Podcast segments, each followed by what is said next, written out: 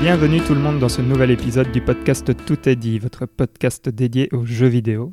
Mais avant de rentrer dans le vif du sujet, permettez-moi d'introduire les deux autres hôtes de ce podcast. J'ai nommé David. Salut Valérian. Et Hector. Bonjour David, bonjour Valérian. Salut vous deux.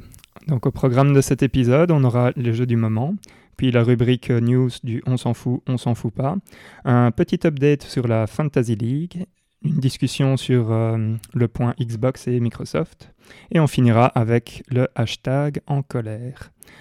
Sans plus attendre, je propose qu'on plonge maintenant dans le vif du sujet et je vais peut-être laisser la main à David s'il veut bien nous dire à quoi il a joué. Bah, moi, mon jeu du moment, c'est un peu une suite euh, logique, on va dire, de mon hésitation de, du précédent podcast où j'hésitais à lancer Football Manager. Bah, j'ai regardé et il s'avère que je pouvais avoir un mois de Xbox Game Pass Ultimate pour 1 euro seulement.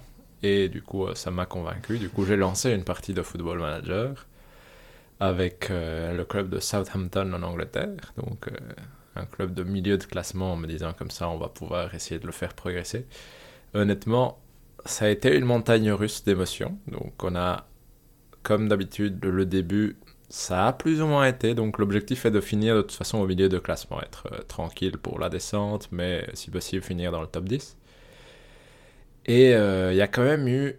Le début, ça allait. On était un peu. On gagnait un match, on perdait un match. Ça... On voyait qu'on construisait quelque chose. Puis il y a eu le drame. Le drame, c'est-à-dire quatre défaites de suite. Et soudain, mmh. crise. Du coup, euh, fin décembre, réunion avec mes dirigeants. Si tu as un mois pour résoudre la situation, sinon tu pars. Ouf. Donc, euh, drame, pression, tout va mal. Et depuis, depuis, bah, il y a eu cinq victoires d'affilée à partir de ce moment-là, parce que j'ai, réfléchi, j'ai analysé ma tactique, j'ai vu ses manquements, j'ai ajusté et ça a fonctionné. Et du coup, c'était tu, tu, tu, jouais comment et t'as ajusté comment Mais alors, le, le jeu me, me disait que jouer en tiki-taka était mmh. la façon dont je devais jouer. Donc, euh, d'essayer de contrôler le ballon, parce que c'est, disons que les dirigeants veulent que je joue avec un jeu positif et offensif et donc que je garde la balle et que j'essaye de faire un jeu de passe léchée, etc. Et donc, euh, mon entraîneur adjoint me proposait de faire un tiki-taka. Ça me semblait un peu ambitieux et un peu extrême, mais je me suis dit, on va suivre ses conseils, on va faire quelques petits ajustements par-ci par-là. Et on était trop fragile en défense. Donc on était beaucoup trop fragile en défense. On jouait pas trop mal, mais on se prenait souvent des buts avec, euh, comment dire, des, des contre-attaques ou ce genre de choses. Du coup, je me suis dit, j'ai l'impression qu'on presse pas assez bien, donc j'ai un peu changé notre style de jeu vers ce que le jeu appelle plus un gegenpress, c'est-à-dire un mhm. style plus proche de Liverpool, en disant on va améliorer le pressing. Et on avait, ça a amélioré les choses, mais on avait un peu le même souci toujours. Et au fait, c'est parce que j'ai des défenseurs centraux qui sont relativement lents. Et donc, en janvier, je me suis dit, bon, ça ne fonctionne pas. Je pense que le jeu de possession fonctionne, mais il faut que je modifie la façon dont on défend. Et du coup, j'ai un peu réajusté la hauteur du pressing, un peu le rôle de mes défenseurs, un peu le. Ah ouais, quand même. Hein. Plein de petits détails. Et à partir de ce moment-là, tout a mieux fonctionné parce que du coup, on se fait prendre moins dans le dos et on arrive à construire. Et donc, on a eu nos 5 victoires d'affilée. Donc, pour l'instant, je. Je suis entre la 9e et la 13e place, parce qu'en gros, il y a genre 3 points de différence entre euh, la 13e et la 7 place ou quelque chose comme ça, donc c'est très serré à ce niveau-là. Mais je suis 15 euh, hmm. points devant la descente maintenant, donc ça c'est relativement assuré.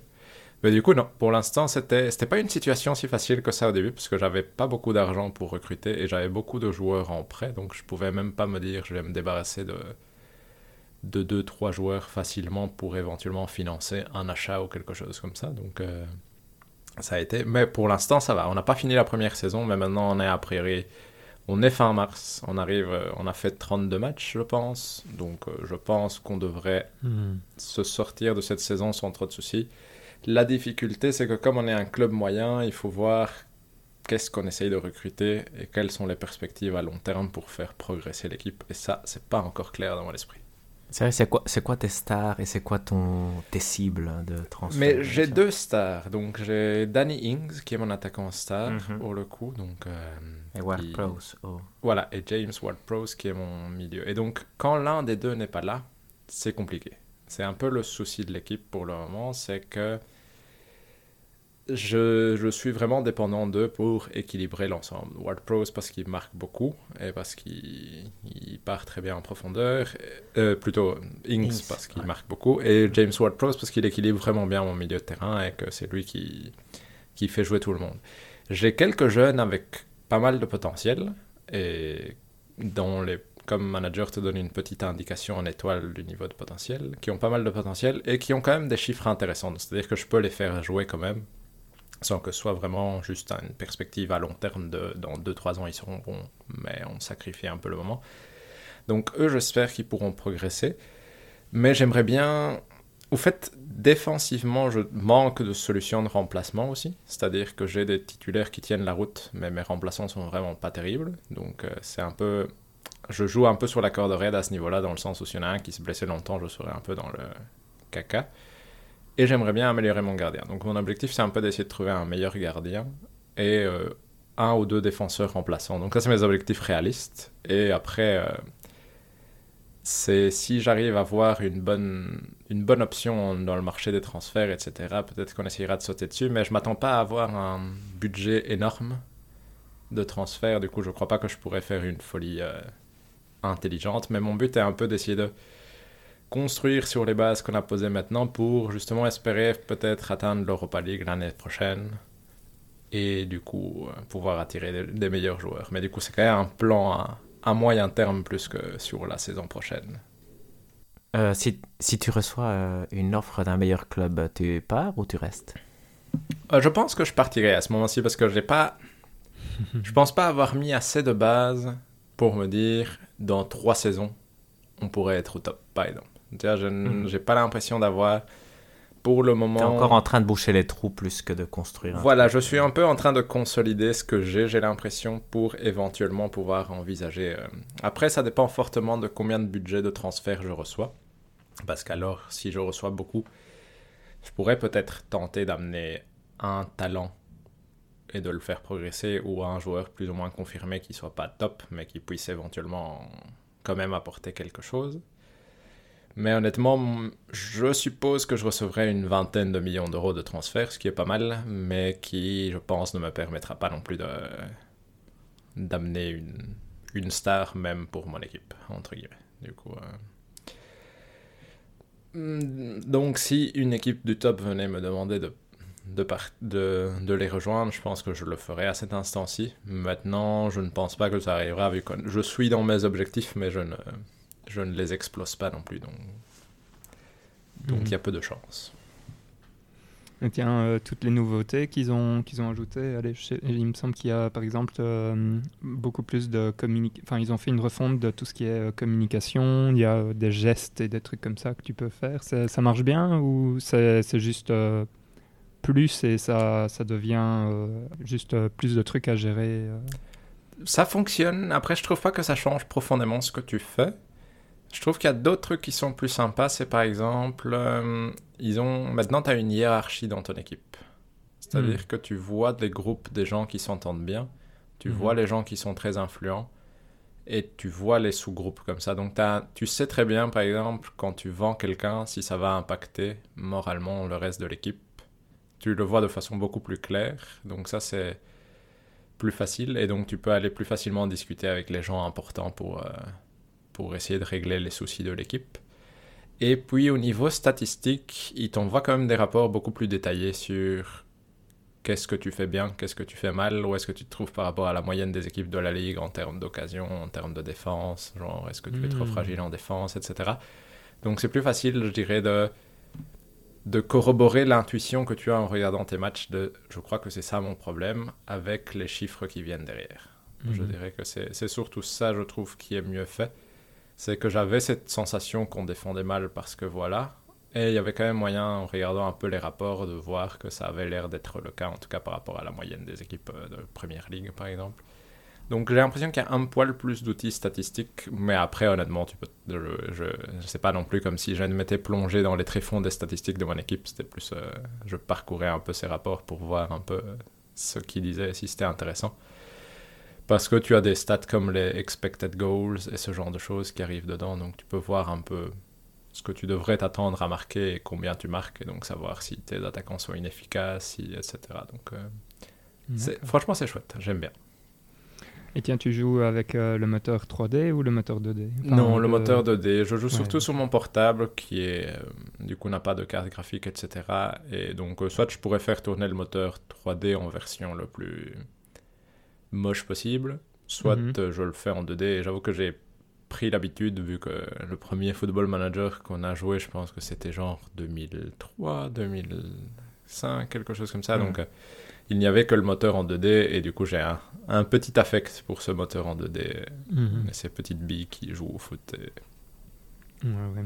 Et puis c'est plus sympa parce que tu tu t'imagines toi, euh, allez, ce qui se passe un peu plus que quand tu vois les joueurs, etc. Donc c'est, enfin en tout cas moi je sais que c'était un Euh, peu. euh, C'est vrai que c'est le- C'est fascinant quand tu vois la petite boule toucher la balle avec la main et tu sais qu'il y a humain, même si c'est. Et et il y a le VAR aussi. Du coup, ça rajoute un peu d'émotion aussi, dans le sens où parfois, Ah il oui. siffle penalty, et puis tu as le VAR, et c'est pas penalty. Et du coup, tu as toute une image en tête qui se forme de ce qui vient d'arriver euh, dans la surface de, de réparation, par exemple. C'est c'est assez rigolo, honnêtement. Mhm. Ça laisse place à l'imagination. Excellent. Mais du coup, ça c'est principalement pour moi. J'ai eu envie d'essayer d'autres trucs, mais j'ai pas eu beaucoup de temps pour jouer. J'ai un peu, par exemple, relancé euh, Xenoblade Chronicles. Ah ouais. Donc Mhm. euh, ça, je me remets doucement dedans. Ça, c'est l'avantage de la Switch. C'est facile de prendre 15 minutes et de jouer par-ci, par-là. Donc je fais des petites sessions. Et c'est toujours chouette, mais du coup, j'avance. Euh, J'ai pas joué énormément. C'était vraiment des petits moments de 10-15 minutes. Donc j'ai dû jouer une heure, une heure et demie euh, sur la semaine. Mais franchement, c'est chouette. J'aime bien. Et je trouve que le jeu se prête bien à ce genre de petits... euh, comme tu peux sauvegarder n'importe quand. Que c'est souvent des grandes plaines où tu te balades et tu peux combattre des monstres. Franchement, c'est assez agréable à ce niveau-là. Ouais, il me donne envie de temps en temps de me replonger dedans. mais Mhm. J'ai pas encore craqué. Ça viendra bientôt. Et toi Hector, t'as joué à quelque chose? Non, moi je continue dans ma traversée du désert. Donc, euh, par contre, je suis très curieux de savoir euh, qu'est-ce que qu'est-ce que t'as joué toi, Valérian, parce que je pense qu'il y a des surprises. Hein? Ouais, il y a des surprises. Il y a d'autres surprises. Je sais pas si vous avez vu, mais j'ai tweeté deux trois trucs euh, cette semaine, deux trois images. C'était pour essayer de vous mettre un peu l'eau à la bouche et voir si vous si vous étiez capable de, de reconnaître des trucs. Je pense que vous avez pu reconnaître quelques jeux, non? Moi, j'ai vu deux photos et je ne les ai pas reconnues en tout cas. J'avais des, suspicions, mais je n'étais pas du tout. C'était pas clair dans mon esprit. euh. D'accord. Ben, il y en a il y en a une. Je pense que tu as que tu as liké, David. Mhm. Celui-là, on peut en parler. C'est Carrion. Que, Ouais, ça, j'avais reconnu ça. Ouais, effectivement. Et c'est c'est vraiment un très très chouette jeu que je vous conseille euh, beaucoup. Donc c'est un... Allez, le, principe c'est qu'on incarne une sorte de, bestiole qui s'échappe, euh, qui essaye de s'échapper d'un... Comment dire, d'un laboratoire. Et euh, c'est une bestiole qui, qui, est, qui est vraiment euh, surpuissante. Donc ça donne un petit, un petit côté... Enfin, je sais pas, c'est c'est vraiment c'est un jeu un peu feel good comme ça, même si c'est c'est vraiment de l'horreur, mais c'est de l'horreur inversée. Donc on, prend, on prend le rôle de, de la bestiole qui, qui, va, qui va un peu martyriser tout le monde. Allez, et toute la physique de la, façon dont, cette créature bouge euh, et tout, c'est franchement super bien foutu. Et c'est un, jeu qui se joue euh, très bien. Et en fait, donc la difficulté n'est pas vraiment dans tout ce qui est combat ni rien, parce que euh, allez, tu as, vraiment des, outils fous pour te, pour te sortir de différentes situations. Je veux dire, il y a peut-être 3-4 rencontres qui sont un peu chaudes, où tu dois un peu... Allez, où tu, tu vas arriver et tu vas te dire, oups, euh, peut-être que c'est pas la bonne approche, peut-être qu'il faudrait que je tente autre chose, donc tu t'essayes et, après euh, ça passe. Mais la, difficulté, c'est un peu plus la map, parce que bah, comme tu es une créature qui s'échappe comme ça, tu pas de map. Et, euh, et les niveaux sont... Allez, c'est bien entremêlé, c'est un peu comme dans un Metroid ou un truc comme ça, où, où ça va à gauche, à droite, et ça, ça revient les salles les unes sur les autres, et des trucs comme ça. Et donc, la difficulté, c'est parfois de réussir à trouver euh, par où aller, Euh, même si euh, j'ai pas eu trop trop de soucis, parce que je trouve que. Comment dire Dans le flux, je trouve que ça va, ça, tout se passe bien. Bah, allez, typiquement, quand tu, vas, quand tu vas arriver dans certaines salles, tu vas, tu vas aller manger tous les humains qui sont dedans. Bah, quand tu vas revenir dans cette salle-là, tu es sûr qu'il y aura toujours, allez, que tout le monde sera mort. Et, donc tu vas, tu vas vite le voir. Ah oui, je suis déjà passé par là, et des trucs comme ça. Et, comme la bestiole court ou bouge vite, je ne veux pas dire courir parce que c'est pas vraiment courir parce qu'elle s'accroche avec les tentacules à gauche à droite. Euh, bah c'est, franchement, euh, allez, c'est même plaisant. Parfois, tu es perdu et tu te dis, ok, où est-ce que je dois aller? Et alors, tu fais, tu fais bouger ta, ta créature euh, dans, dans, tous les sens et c'est, enfin, assez jouissif, je dois dire, comme expérience. Et, et, ouais, donc vraiment un très très très chouette jeu, celui-là. Tu l'as fini Ouais, je l'ai fini, je l'ai fini. Et d'ailleurs, tout à la fin, c'est rigolo. Donc c'est pas un gros gros jeu, hein, c'est... Allez, je pense que je l'ai fini en 7 heures, quelque chose comme ça. Euh, et pour vous donner une idée, donc, euh, en fait, c'est. Donc, il y a une sorte de grand hub central, et puis dans, à partir de ce grand hub, tu, tu peux aller dans différentes zones. Et en fait, tu es obligé d'aller dans chacune des zones au fur et à mesure de l'histoire. Et alors, dans chacune des zones contient ce qu'ils appellent euh, une unité de, euh, comment dire, de, confinement ou un truc comme ça, dans lequel tu as une, euh, un petit bonus. Donc, si, si, vous voulez, le principe, c'est vraiment comme dans un Metroid. Donc, tu, tu, commences à zéro capacité, ou du moins tu n'en as qu'une. Et puis, en fait, tu peux aller, tu peux aller bouffer comment euh, copier euh, l'ADN de certains euh, trucs et, au, au, fur et à mesure, en fait, tu, tu te développes en tant que créature et donc tu as de plus en plus de capacités et ça te permet d'accéder à différents endroits, et etc. Donc tu, tu peux revenir à gauche, à droite pour débloquer. allez, si tu as, si as raté des trucs, tu n'es pas obligé de le faire du tout. Donc ça peut être un jeu qui se joue plus ou moins en ligne droite, quoi. mais donc, dans, dans, chacune des zones, il y a cette fameuse unité et, et donc, euh, ce que j'ai fait, c'est tout à la fin, bah, j'ai essayé d'aller un peu dans, dans, chacune. Et je pense que donc, sur les 7 heures, euh, je pense qu'il m'en restait deux à débloquer, pour vous donner une idée. Et, et ça, si je l'avais fait, ça m'aurait vraiment fait un 100%. Quoi. Donc, c'est vraiment un petit jeu.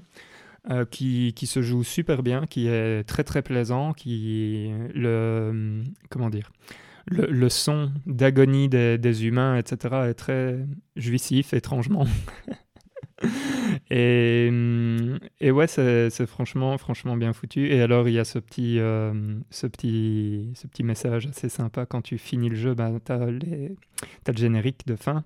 Et tout à la fin du générique, il y a un petit message qui dit qu'aucun humain n'a été euh, maltraité pendant le développement du jeu. C'est assez rigolo. donc ouais, donc euh, j'ai joué ça que je vous recommande euh, vraiment vivement. Mhm. Et euh, là, j'ai pas mal joué à Donut County aussi. que j'ai enfin craqué. Ça faisait longtemps qu'il me donnait envie et là, je suis passé dessus. Et lui est vraiment très très rigolo. Donc c'est un jeu qui est de base était sorti, je pense, sur smartphone euh, mhm. on, le sent parce que c'est vraiment euh, typiquement, euh, allez, en fait, on fait bouger. Donc, le, principe, c'est qu'on a une sorte de raton laser, pardon, de raton laveur qui doit livrer des donuts. Et en fait, à chaque fois que quelqu'un commande un donut, lui, il utilise une application. Et ce qui fait venir, c'est un trou dans, dans, le sol. Et alors, avec ce trou dans le sol, on, aspire des objets. Enfin, en gros, on fait on, nous, on manipule le trou. Mhm. Et euh, en mettant le trou euh, sous des objets, ben, euh, on fait tomber des objets dedans. Et à chaque fois qu'un objet tombe dedans, ben, le trou s'agrandit un peu. Et, donc, tu peux aspirer de plus en plus, enfin, des, objets de plus en plus grands. Et donc, toute l'histoire, l'histoire est assez rigolote parce que, en gros, toute l'histoire, c'est euh, ils sont euh, bah, six pieds sous terre, euh, tous, mais ils sont autour d'un feu de camp et ils essayent de comprendre un peu ce qui s'est passé. Il y a le raton laveur qui explique un peu tout, tout, Enfin bon, bref, c'est franchement très très amusant. Ça, ça dure. et là, je pense que ça fait une heure et demie que je suis dessus et je pense que je suis bientôt à la fin. Je pense que là, allez, ils ont plus ou moins dit ouais, on va aller. Voir le boss final ou un truc comme ça. Mhm. Donc, je pense qu'il me reste une mission et, et puis ça sera fini. Donc, je pense qu'en deux heures, c'est fini. Et c'est franchement une très très chouette expérience et c'est rigolo, c'est rafraîchissant en fait. Euh, et euh, alors j'ai joué à plein d'autres trucs, mais je vais le garder pour, euh, pour un peu plus tard dans l'émission en fait. voilà. Je pense que maintenant vous commencez à vous douter de quelque chose, mais, mais c'est pas. Exactement. Mais voilà. Euh, donc qu'est-ce qu'on fait? On passe à la rubrique euh, news ou, ou pas? On peut. On peut, oui. On peut? Cool. Ben, je te laisse la main alors, Hector. Parfait. Donc, comme vous le savez, maintenant, je vais vous mentionner quelques points news importants depuis ces deux semaines. Et vous allez me dire si vous vous en foutez ou si vous vous en foutez pas. Si un de vous deux s'en fout, on s'en fout tous. Donc, euh, je pense que j'ai 11 points. Le premier, c'est Jade Raymond signe avec Sony. Euh, moi, a priori, je vais dire euh, on s'en fout, mais si vous avez des trucs à dire, je veux bien changer mon, mon avis en on s'en fout pas.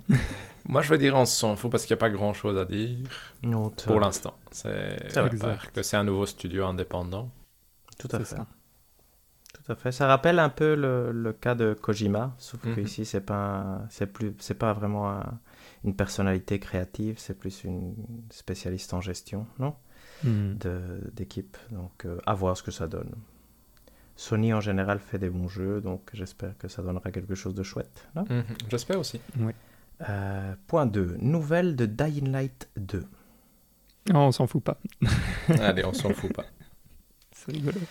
Euh, donc euh, il y a vraiment très peu de choses, effectivement. C'est bizarre que vous vous en foutez pas parce qu'il y a presque rien. Non, il sortira cette année. Il y a une C'est vidéo. pour la Fantasy League, euh. Ouais, exact. Ah ouais, ben, c'est bien, c'est bien. Est-ce que quelqu'un va le drafter? Parce qu'on y a pas à peine, il y a eu quelques images et une vidéo où il où il lisait des tweets euh, un peu méchants à leur à leur rencontre. Mais à Mhm. part ça, il n'y a pas eu grand-chose. Il il devrait y avoir plus de nouvelles bientôt. Et il ce sortira en qu'ils ont dit. 2021, non? Je pense que Oui, c'est... Ce Exact, qu'ils ont dit, ça- oui. Ça, je ne m'y attendais pas du tout. Par contre, tu vois que ça sorte en 2021, je trouvais ça, vu tout ce qu'on en entendait pour ces derniers temps en termes de mauvaise gestion, Oui, vrai, etc., tout à fait. je- j'aurais pas parié que ça sortirait cette année. Euh, attendez, il n'est pas encore sorti. Tout à vrai, fait. mais le fait qu'il l'annonce, j'imagine qu'il y a une possibilité. Ce qui est quand même déjà plus que ce que je ne lui aurais donné, honnêtement. Il l'annonce et euh, là maintenant, euh, Hector, tu vas pouvoir me, me dire que je me trompe, mais il me semblait qu'ils allaient- qu'ils avaient dit, euh, ça date d'il y a deux semaines, hein, c'est ça Euh, Oui, le- je pense, ouais. oui. Et ils avaient dit qu'il y aurait euh, des news dans une semaine, ou et il n'y en a pas eu, je pense. Mais c'est Ou ça, c'est ça, la, c'est la vidéo où ils lisent des tweets, je pense. Mhm. Oui. Ah, Et- c'est celle-là en ouais, fait. c'est là. ça. Ok, Et pas il y a, il y a un snip clip euh, très court. Mais... Ouais, Donc, exactement, euh, tu ne vois bien. pas grand-chose. Très bien, très bien. Alors, euh, autant pour moi. Je pensais qu'on allait voir des images du jeu ou des trucs comme ça, et comme on On en a en pas a vu un tout, j'ai- tout petit peu, mais c'est vrai. Ouais, bon. Et, et d'ailleurs, les images du jeu faisaient peut-être penser qu'ils avaient un peu euh, fait un petit retour en arrière concernant la- l'ambition narrative, non? Parce que ça ressemblait Mhm. beaucoup au premier, moi je trouvais. Mais, euh, mais voilà, on n'a pas vu grand-chose. On va leur laisser quand même euh, la chance de pouvoir montrer plus Mhm. avant de les juger. Mais pour l'instant, rien à dire. Quelqu'un va le drafter? Ouais, la bonne question, moi pas. Pas encore, non. Euh, Ouais, moi non plus. pas encore. j'ai- je- je- sincèrement, ce que je m'attends à qu'ils disent il sortira en novembre 2021 en juin et que en septembre ils disent finalement ce sera février 2022. Mais euh, Ouais, un peu pareil. Du coup, c'est pour ça que pas encore, sauf si, sauf si on est vraiment très très proche de la date de sortie et qu'il n'y a pas de report encore. euh, Là, exact. éventuellement. probablement plus d'infos euh, dans la période de juin, non? Typique de, de l'E3. À voir. à Mhm. voir. Point 3, c'est 10 jeux offerts par PlayStation. Euh, Moi, je dirais on s'en fout. Oui. Parce que c'est chouette, mais il n'y a pas grand chose d'autre à dire, je pense. je rejoins David. Parfait. Euh, Il y a un jeu qui vous tente en particulier, juste par curiosité Euh, oui. Est-ce que tu peux redire la liste des jeux, Hector Je peux. Bon, il y a, il y a surtout il y a, y a un gros pack euh, VR, donc il y a Moss, Astrobot et Papervis qu'il faut quand même prendre pour si jamais on a un truc VR. ouais.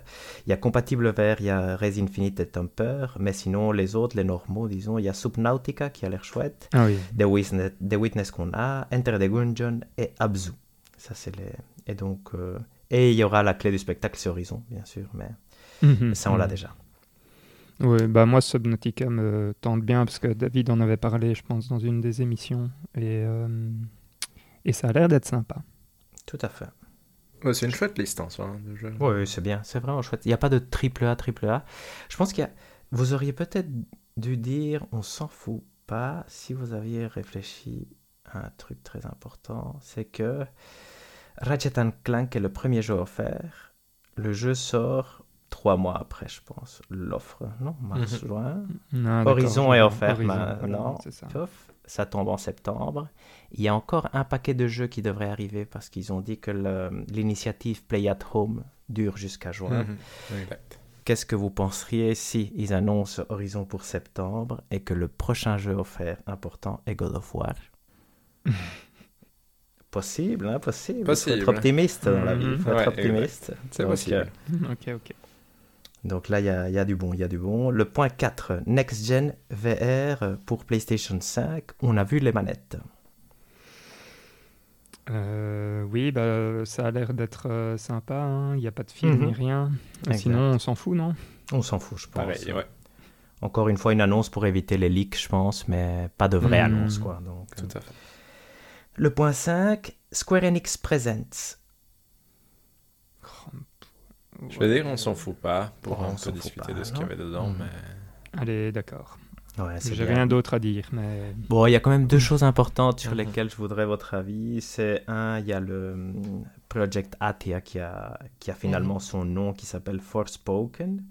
Et il y a un nouveau jeu qui a été annoncé qui est Life is Strange True Colors. Donc euh, par rapport à Forspoken, est-ce qu'il vous donne envie? Est-ce qu'il vous- est-ce qu'il a l'air bien? Qu'est-ce que vous en pensez? Il me donne un peu envie. Je ne sais pas du tout si ça a l'air bien, en fait. Oui, moi, j'ai, moi, un peu comme Valérian, je dirais, c'est, ça donne. Je trouve que le monde a l'air beau et les déplacements ont l'air sympas du personnage. Maintenant, comme on n'a vraiment pas vu grand chose non plus en termes de gameplay, à part des déplacements, c'est encore dur de dire si ça a l'air vraiment chouette ou pas. Mais en tout cas, ça Mhm. m'intrigue. Exact. Et par rapport à Life is Strange, vous pensez quoi? Le trailer était sympa, j'ai vu ça ce matin. J'ai toujours pas fini le premier, donc... euh, donc voilà, il faudra que je finisse le premier avant de m'intéresser à celui-ci. Ah, ok, je vois.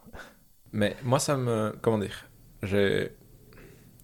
Les Life is Strange, ça m'a jamais attiré beaucoup. Et celui-ci ne m'attire pas spécialement non plus. Après, je suis content qu'ils sortent d'un seul coup, en un seul jeu de 60 euros, je pense, que Ouais, en épisodique. Oui, ça c'est vrai que c'est une Hmm. bonne nouvelle, effectivement. Donc, euh, et c'est un jeu qui est annoncé pour cette année, c'est pas mal, je Mhm, trouve. Tout à euh, fait. Est-ce que de Outriders, des 25 ans de Tomb Raider, de Avengers qui va sortir sur PS5, de Balan Wonderworld, est-ce qu'il y a quelque chose que vous voulez mentionner? Il y a eu des- aussi des jeux mobiles, mais ça je, je les saute. Mais Outriders, c'est. Je me demande s'il va réussir à se sauver. Parce que c'est un peu ce qu'on discutait l'autre fois des jeux services. Mhm. Et j'ai l'impression que c'est typiquement ce genre de jeu. Et j'ai vraiment aussi ce sentiment que ce n'est pas un super jeu. Donc je me demande s'il va réussir à survivre ou si c'est quelque chose qui est destiné à suivre le même chemin que Anthem ou, d'autres euh, avant lui. Ça c'est un peu... Disons que c'est mon questionnement. C'est le jeu que je regarderai avec curiosité pour voir s'il arrive à survivre ou si ça ne fonctionne pas du tout. Ouais, tout à fait d'accord avec vous. Un truc qui était intéressant dans la vidéo de, du Square Enix Present, c'était que quand ils ont montré le truc de Tomb Raider, ils ont dit attendez-vous à plus de nouvelles pour les 25 ans de Lara Croft, donc peut-être Mhm. un, un nouveau jeu annoncé euh, pour le 3. Moi, je suis optimiste. Et avec un Final Fantasy XVI qu'on devrait voir aussi à l'E3, non? Et Project Athia, et s'il y a un nouveau Lara Croft, ça peut être vraiment chouette. Donc, euh, moi, j'ai trouvé que la présentation était intéressante. Je sais pas si vous avez regardé la vidéo. Elle était Mhm. bien faite et ça donnait Ouais. euh, plus envie que ce qu'on a vu dernièrement, je trouvais. Ok. Cool. Donc ça, c'était positif. Euh, point 6, Sony achète l'Evo. Moi, je dirais on s'en fout pas, mais ça va être difficile d'en discuter beaucoup parce qu'on ne connaît pas Mhm. grand-chose dedans. Mais Mhm. Je te suis, David. Ok, donc euh, qu'est-ce qui s'est passé? En partenariat avec RTS, qui est en fait une nouvelle compagnie qui va être spécialisée en e-sports, Sony a acheté l'événement de jeu de combat Evo, donc Evolution Championship Series. La question est pourquoi? Ça, je ne sais pas du tout. Est-ce que vous, vous avez une idée? Mais moi, je me demande si c'est pas un signe que, par exemple, Street Fighter 6 va encore être exclusif euh, PlayStation et PC, et que c'est un Mhm. moyen de garder un pied dans le dans l'e-sport là-dedans et d'essayer de d'augmenter son importance dans tout ce qui est jeu de combat, tout simplement. Et euh, moi, c'est vraiment la question que je me pose, c'est vraiment plus ce côté de Street Fighter 6. Est-ce que ça va être comme Street Fighter 5 et qui va être euh, exclusif en Mhm. termes de console à la PlayStation, ça ne m'étonnerait pas. Mhm. Tout à fait. Puis, euh, enfin, je sais pas, même d'un point de vue euh, pub, etc., je pense que c'est un bon plan aussi pour eux. euh, allez, tu rachètes l'Ivo, c'est un, un truc un peu de niche qui est quand même regardé par pas mal de gens.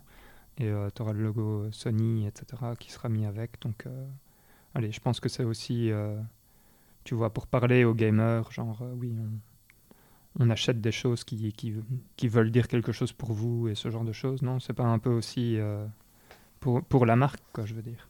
Oui, tout à fait. Ça c'est vrai. Et, et c'est vrai que j'imagine que, parce que ça c'est un des trucs que, que j'écoutais quand, quand j'écoutais différents podcasts, l'Evo lui-même devait être à, à son prix, un des, de ses prix les plus bas, parce qu'il y avait eu un Mhm. scandale, non, lié à, son créateur euh, il n'y a pas longtemps, Mhm. plus avec la pandémie, euh, tout ce qui est lié à, aux, aux- aux- aux- à ce type d'événement difficile à organiser. Fait que pour Sony, c'était peut-être une bonne opportunité pour l'acheter. Par contre, et comme disait Valérian, c'est vrai que ça fait de la pub. Donc je me...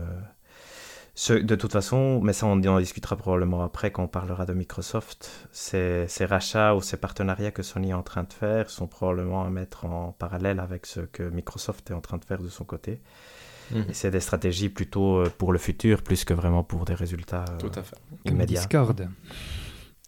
Exactement, Discord, ça c'est le point qui devrait arriver aussi euh, dans, dans le point spécifique Microsoft qui, sera à prendre en compte euh, juste après le on s'en fout, on s'en fout pas. Point 7, un nouvel Resident Evil Showcase en avril.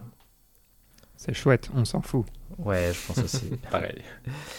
le seul point où je me disais, là normalement on va pas s'en foutre, c'est Sony fermera les stores de la PS3, PSP et. PS Vita cette année. On s'en fout pas. Et on est un peu hashtag en colère. Ça, on s'en fout pas, ouais. c'est- Ouais. C'est perturbant en tout cas, non? Donc euh, bon, c'est, c'est- pour l'instant c'est qu'une rumeur, donc ça c'est important à dire. Mais normalement, apparemment, le 2 juillet, le 27 août, devrait se fermer euh, toutes les, les stores de ces consoles-là. Et le gros débat que ça pose, c'est qu'en fait, il y a des jeux qui sont exclusifs non? À Exactement. ces stores-là et donc qui vont disparaître si rien ne change. Donc euh, Tout à fait. C'est aussi un truc qu'on discutera quand on parlera de Microsoft et qu'on peut, quand même un peu toucher le truc maintenant. Microsoft te garantit maintenant que tu peux jouer à tous les jeux presque qui sortent sur, Mm. leur, euh, sur leur machine. Donc euh, ici, tu as vraiment un coup dur qui pour moi arrive peut-être trop tôt ou ça fait encore un peu mal quand même, non? À Mhm. tous les niveaux.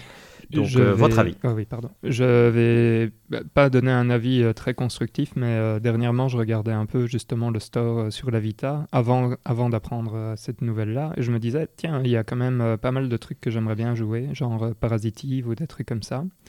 Et ben ça, typiquement, on va le perdre. et, et là, maintenant que j'ai vu ça, je me dis, c'est quand même triste. Encore sur PSP, je sais pas s'il y a encore beaucoup de PSP qui, qui tournent aujourd'hui, mais bon, Vita, quand même. C'est la dernière euh, portable de Sony, donc euh, je, suis un peu étonné que la Vita soit dedans, la PS3 euh, aussi, mais un peu moins, et la PSP, là je suis moins étonné, mais bref, ça me... Ah, bon, après c'est peut-être le même service pour les trois, donc peut-être que c'est... Enfin, les trois, les trois stores, peut-être qu'il y a le même truc derrière, et donc quand ils en arrêtent un, ça arrête tout, mais... Enfin bref, ouais, voilà. Euh, Là, je suis tout à fait d'accord avec toi, surtout qu'effectivement, la PSP, elle n'était pas encore une machine digitale. Je veux dire, il y avait Exact. certainement moyen d'acheter des jeux digitaux, mais c'était pas vraiment son, son but principal. La PS3, un peu, je dire, c'était moitié-moitié, disons que c'est là que ça a commencé. La mais par contre, la PS Vita, c'était presque complètement, je veux dire, tu pouvais acheter quand même des, des cartouches et tout, mais tu avais quand même certains jeux en digital, certainement. Et donc c'est vrai que ça fait un peu mal. Après, on ne sait pas encore si on pourra encore télécharger nos jeux. et Tout ça, c'est des Hmm. questions qui forcément ne sont pas résolues vu que c'est pas une annonce. tu vois. Donc, euh, Tout à fait. Et des informations que moi j'avais vues passer sur Twitter, donc j'ai pas été vérifié, mais apparemment c'est possible que, ça ne risque pas d'arriver rapidement, mais que si tu, par exemple, tu, en supposant tu laisses ta PS3 déconnectée euh, longtemps, ce qui est potentiellement va arriver, si la batterie de ton BIOS décède et que tu dois la remplacer, c'est possible que tu n'aies plus du tout accès à tes jeux en ligne, même pour les retirer, que tu ne puisses pas les jouer parce que tu ne pourras pas, la console devra aller chercher sur un serveur pour euh, se réactiver entre guillemets et que ça ne puisse potentiellement Ouais. ne plus fonctionner entre guillemets, mais à voir évidemment. Encore une bonne nouvelle, donc. Donc oui, certainement une... euh, un peu, je vais, et, et c'est vrai qu'on n'en parle pas assez, mais c'est vrai que ça donne un, point très, très fort à, à Microsoft, je trouve, euh, par rapport à leur politique de rétrocompatibilité et préservation. Tout à fait. de- Mais, mais ce, qui est, ce qui est particulier, je trouve, c'est que c'est un peu la première génération vraiment connectée, la PS3 et Mhm. la Xbox euh, 360. Du coup, c'est la première fois que la question se pose aussi de voir vraiment ce truc-là disparaître totalement, parce que sur PS2, c'était pas, ça n'existait pas, donc on n'avait pas cette Mhm. question-là. Mais Ouais, tout à fait. Ouais, c'est, une bonne question qui se pose en fait, et ça, ça fait que la question euh, est maintenant euh, ouvertement posée. Et à voir comment, comment répond Sony, ça, ce sera aussi une, une façon de voir quel est, quel est l'avenir qui nous attend, et un peu être plus conscient par rapport à, à nos bibliothèques digitales et tout ça finalement. Mhm. Donc, euh, on passe au point suivant. Oui. Oui. Euh, point 9. Je ne sais pas si on va avoir encore un point où on discute, mais euh, nouvelle de la Switch Pro. Euh, Ah, je pense que. Moi, je trouve évident. Mais... Mm. bah, on s'en fout on s'en fout. Ouais, merci Valérie. Mais je trouve qu'on s'en fout quand même. Ok. T- T'as dit on s'en fout, ouais, Valérie? Oui, moi j'ai dit on Oui, s'en oui, fout. tout à fait. Moi, je savais pas quoi dire dessus de toute façon. Donc, euh, Bah, c'est c'est les mêmes rumeurs qui circulent. Bloomberg sort un article presque hebdomadaire, j'ai l'impression, non? C'est ce que Oui, j'allais dire, dire. ouais, dire c'est la ça. même chose, presque. Vers- Pour confirmer ce qui était une rumeur avant, finalement, non? Je pense qu'ils auraient pu oui, sortir euh, un seul article. pour En gros, la confirmer, 4K mais- sera, voilà, du, euh, sera du machine learning essentiellement et pas du natif. Il y a quand même un point qui est rigolo, c'est que hum, durant tout ce confinement et enfin cette période un peu euh, de allez, un peu spéciale du euh, au Covid, à chaque fois qu'il y avait des rumeurs comme ça qui sortaient quand ça, touchait euh, Microsoft ou quand ça touchait Sony directement, euh, ils se disaient OK, on va contrôler les rumeurs et donc on va communiquer. Et ici on a Nintendo et donc il y a la rumeur qui, qui sort et Nintendo ne dit rien et puis on ressort derrière pour, euh, pour dire oui mais en fait ça sera même tel type de technologie etc. et Nintendo est là genre Hmm, je ne sais pas de quoi il parle je ne communiquerai rien. ça me fait un peu rire quoi. C'est pas le même type de communication que chez les deux autres, c'est rigolo. C'est le seul truc qui me fait rire mais c'est tout. Et ça n'apporte rien donc voilà. Ouais, c'est une bonne observation, je trouve. Et c'est vrai que de plus en plus, hein, finalement, quand, et on parlera de ça dans notre prochain point probablement, quand on pense à l'avenir du jeu vidéo, je pense que Nintendo est, est intouchable et fort différent de Sony et Microsoft qui, eux, vraiment on donne l'impression de se bagarrer pour la même chose. Non Mhm. Euh, point 10, Bloodborne a 6 ans. Ouais, Tiens, on- s'en fout. je me suis bien douté, j'allais dire on s'en fout aussi, mais donc euh, profitez euh, si jamais vous n'avez pas joué à Bloodborne parce que c'est le moment où tout le monde retourne à Yarnam avec euh, l'événement. Et donc euh, c'est chouette parce qu'il y a plein d'activités. Génial, voilà. J'ai hésité à le mettre dans les points, mais je me suis dit ça va faire plaisir à Valérian, donc... C'est gentil, c'est gentil. Je l'aurais dit sinon euh, derrière. Ah, ben voilà.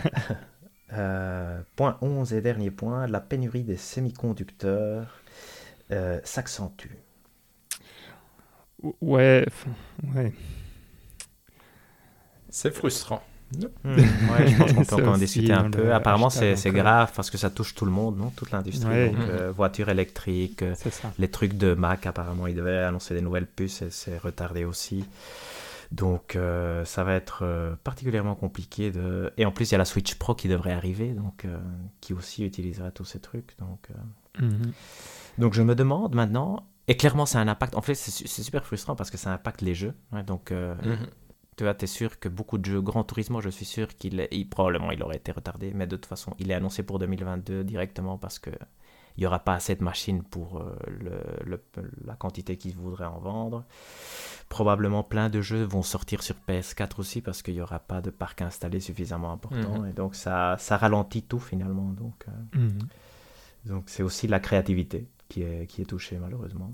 Et moi je suis content d'avoir ma PS5, je me dis ouf, mais voilà. Oui. J'espère que vous l'aurez bientôt. Euh, oui, avec cette news-là, peu de chance, mais ok, Ouais, très bien. exact, Merci c'est- Hector. Euh, c'est pas c'est pas moi qui ai mis la news dans le Slack. que j'ai- Euh, non. Voilà Valérian, je te donne la parole pour le point Fantasy League parce que je pense que tu as des choses à célébrer. Ah oui, donc euh, si tu veux, on peut commencer par la célébration. Mais euh, je voulais dire, euh, parce qu'on a parlé de Life is Strange True Colors, c'est important de noter que toi, tu l'as drafté, Hector. C'est vrai que je l'ai drafté le jour où il a été annoncé. Je me suis dit comme ça, j'ai une intuition. Pour zéro, c'est ça? Non, j'ai payé 3, Ah, je pense, parce que j'ai quand même cru pending que vous pourriez essayer. euh, Ah oui, d'accord. zéro. Ok. Euh, Qu'est-ce qu'il y a eu d'autre? Bah Donc, il y a eu euh, Monster Hunter Rise qui, qui, qui est sorti hier, en fait, et qui a de très beaux points, hein, un 87. Donc euh, là, je suis assez content. Et It Takes Two, que j'avais chopé il y a maintenant un gros mois, qui a fait 88 et qui, franchement, s'en sort mieux que ce que je pensais. Donc, euh, je suis très, très content. Sinon, à noter que David a fait des achats. Euh, il a pris quoi? Il a pris Monster Hunter Stories 2, Wings of Rune, et je pense qu'il a pris MLB The Show 21. Hum, c'est vrai. Tout à fait. J'ai commencé à, à- à me poser des questions sur ma liste de jeux et les jeux reportés avec Back 4 Blood qui a été reporté au mois d'octobre, par exemple. Du coup, euh, j'ai Mhm. senti une petite pointe de tension de me dire et si Hollow Knight Silk Song ne sort pas? C'était la question que j'allais te poser. Est-ce que tu y crois encore? On y croit tous, hein, je pense, Oh, quand Moi, même. moi, j'y crois encore. Moi, je Moi, pense qu'il crois peut. encore. Entre la date où on annonce entre le moment où on annonce sa date de sortie et sa sortie, je pense qu'il peut y avoir peu de temps. Donc Mhm. moi, je, je pense qu'il peut arriver. Mais je voulais juste assurer des arrières. Et donc Monster Hunter et MLB The Show, pour moi, sont des jeux qui vont avoir dans les 80. Et je me suis dit 80, c'est bien, c'est pas mal. Oui, on, oui. Va, on va les acheter, on va remplir un peu la liste. Je vais essayer de remplir ma liste avec des jeux dont je crois qu'ils peuvent avoir 80 et dont je suis sûr qu'ils vont sortir. Comme ça, ça me donnera une chance. Je pense qu'on le fait tous euh, là maintenant. euh, on Oui, prend que des que- jeux qui, qui vont Qui sortir. sortent. Ouais, exact. En tout cas, moi, c'est ce que j'avais fait avec It Takes Two et le New Pokémon Snap, euh, parce que je me suis dit, ok, au moins ça, je suis sûr, ça sort. Et euh, tant pis, même si ça fait 75, 76, au moins, ça donne des points. Exact. C'est ce que j'ai fait avec True Colors. Quand j'ai vu septembre, je me suis dit, Mais ça bien fait. aller. Je, je le prends. T'as bien fait. Euh, voilà, c'était un peu la, new, la, la petite update euh, Fantasy League. euh, à moins que vous ne vouliez rajouter quelque chose. Elden Ring sort cette année, selon vous? Non. Oh là là, Ah, hmm, c'est complexe. Moi, je pense pas non plus. Moi, je pense pas non plus. Et il va sortir sur triste. PS4 aussi, c'est fou ça quand même. 2022, et encore un jeu. Le jeu le plus important de 2022, Mais- peut-être, sera sur PS4. Non, je veux dire, c'est- Mais bon, en même temps, euh, quasi personne n'a de PS5, Hector. Oui, exact, c'est vrai, c'est vrai. C'est cohérent avec ce qu'on disait tout à l'heure. ouais. Mais c'est triste quand même. La cohérence Mhm. n'enlève pas la tristesse. Voilà. Exact, exact. Et donc, on, on s'était dit qu'on voulait discuter un peu de Microsoft et de leur stratégie et tout ça, non? Oui, je pense. Est-ce que quelqu'un euh, veut commencer sur quelque chose ou vous voulez que je lâche Toi. euh, la bombe Ouais, euh, directement? Voilà. Mais attendez, euh, euh, que pensez-vous euh, que j'ai fait? Que tu as acheté une Xbox Series S? Exactement. Ah, nice. C'est exactement ça que, que j'ai fait la semaine passée en fait. Ça faisait un petit moment que, j'en- que, je, que j'y pensais et euh, je me suis dit ok euh, plutôt que d'y penser euh, on va le faire parce que j'avais, j'avais- en plus euh, allez dans notre cher magasin euh, que, que nous utilisons euh, j'avais, j'avais pas mal d'a- d'argent que je pouvais utiliser. Donc finalement je l'ai eu pour, deux- Ah oui, pour un peu moins de 200 euros. Et je me suis dit qu'à ce prix-là c'était tout à fait raisonnable. Et donc T'as oui. pris quelle euh, édition euh, Comment, Valérian Il y, a des... il y avait des packs, il y a des, il y a des trucs spéciaux. hmm, J'ai pris euh, le truc de base en fait, pas, de pack, rien du tout. Donc j'ai pris ça et je me suis derrière inscrit ben, un peu comme David au Game Pass avec euh, le mois 1 Mhm. euro. Le mois 1 euro qui déjà euh, est très bien parce que bah, Carrion c'était sur, euh, sur Series. S, euh, Donut County c'était sur Series S et alors j'ai joué à d'autres trucs bien évidemment sur Series S. J'ai fait Call of the Sea. Ah oui, ok. Oui, Chouette. Qui, est, qui était franchement euh, très sympa. En fait, c'est un jeu. Enfin, vous, a- vous, vous vous rappelez un peu euh, à quoi ça ressemble C'est un jeu à, la, Mhm. à la première personne où en fait c'est une dame qui est sur une île et qui, qui essaye de comprendre ce qui s'est passé euh, à, à son mari et, et qui a l'air d'être enfin, qui a l'air d'avoir une sorte de, maladie parce qu'elle a des taches sur les mains et ce genre de choses. Et donc c'est un jeu où il faut résoudre des énigmes en fait. Et, franchement, il est, il est plutôt beau et le rythme est, vraiment très sympa. C'est aussi un jeu qui se finit en une petite dizaine d'heures.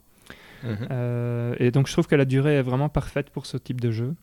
Euh, c'est assez chouette parce que j'ai dû, pour, euh, deux, pour deux énigmes, j'ai dû utiliser mon petit carnet que j'utilise Allez, typiquement, c'est un carnet que j'utilise pour noter euh, plein plein de trucs qui ne servent à rien. Mais alors, je l'avais noté, enfin, pardon, j'avais utilisé quand, quand je jouais à Resident Evil, par exemple, où de temps en temps, tu as besoin de savoir euh, allez, où tu dois retourner, des trucs comme ça, ou, euh, ou ce genre de choses. Et donc ici, je l'ai utilisé pour résoudre une ou deux énigmes. Et c'est franchement, franchement pas mal. Je vais, enfin, là, juste sur la critique du jeu, je vais dire euh, deux choses que j'ai pas trop aimé. Le perso, le personnage euh, principal, donc la dame qu'on incarne, je la trouvais pas très attachante et j'ai eu du mal à, à m'identifier avec elle et de temps en temps je trouvais qu'elle avait des réactions vraiment très bizarres sur ce qui se passait autour d'elle et j'étais genre mais comment tu peux réagir comme ça quand, quand, tu, quand tu te doutes qu'il s'est passé ça et ce genre, enfin bon, bref, donc, euh, donc là, j'étais un peu. Euh, ça m'a un peu énervé. Et euh, je trouve que la, course est un peu lente. Donc, assez vite, il va te dire Ok, tu peux appuyer sur tel bouton pour courir. Mais même quand tu cours, tu cours pas vite. Quoi. Et, et c'est le défaut. Enfin, ça, c'est un défaut dans d'un autre jeu que, que j'ai fait. À moins que vous vouliez savoir d'autres choses sur Call of Duty. Mais donc, c'est une chouette expérience. Euh, c'est pas non plus euh, le meilleur jeu euh, qui existe. Par exemple, j'ai préféré Carrion. Je trouvais ça beaucoup plus, beaucoup plus original et, mieux réalisé, mhm. presque, que, Call of Duty. Mais ça reste une chouette histoire, Call of Duty. donc voilà. Et, donc, je disais, la course assez lente, c'est un, problème dans un autre jeu que, que j'ai commencé où j'ai bien avancé, mais j'ai pas fini. C'est The Medium. Ah oui, ça, ça va faire plaisir à, Hector. oui, exact. Ce serait le jeu que je lancerai en premier, je crois. Euh, oui, c'est un de ceux que j'ai lancé en premier. Et mm, en fait, au début, ça me foutait un peu les boules. Parce que, bah, comme euh, les, certains auditeurs euh, le, peuvent le savoir maintenant, je suis un peu une chochotte. Et, et c'est vraiment pas mon, mon, type de jeu à jouer tout seul. Donc je le joue en plein jour, habituellement sur le temps de midi ou des trucs comme ça. Euh, avec euh, tout ouvert pour être sûr de ne pas trop me faire peur. Euh, mais finalement, là, tout doucement, je suis arrivé à un point où... comment dire C'est un jeu qui est plus basé sur l'ambiance et qui est fort... En fait, c'est fort, ok, découvre un peu ce qui s'est passé dans, dans cette salle, par exemple.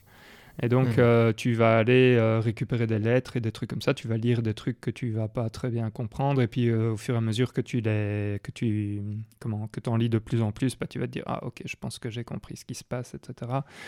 Et donc, en fait, c'est un jeu où il se passe rien, ou presque. Donc, pour l'instant, des, des confrontations Allez, des, des, confrontations directes, il n'y en a pas eu.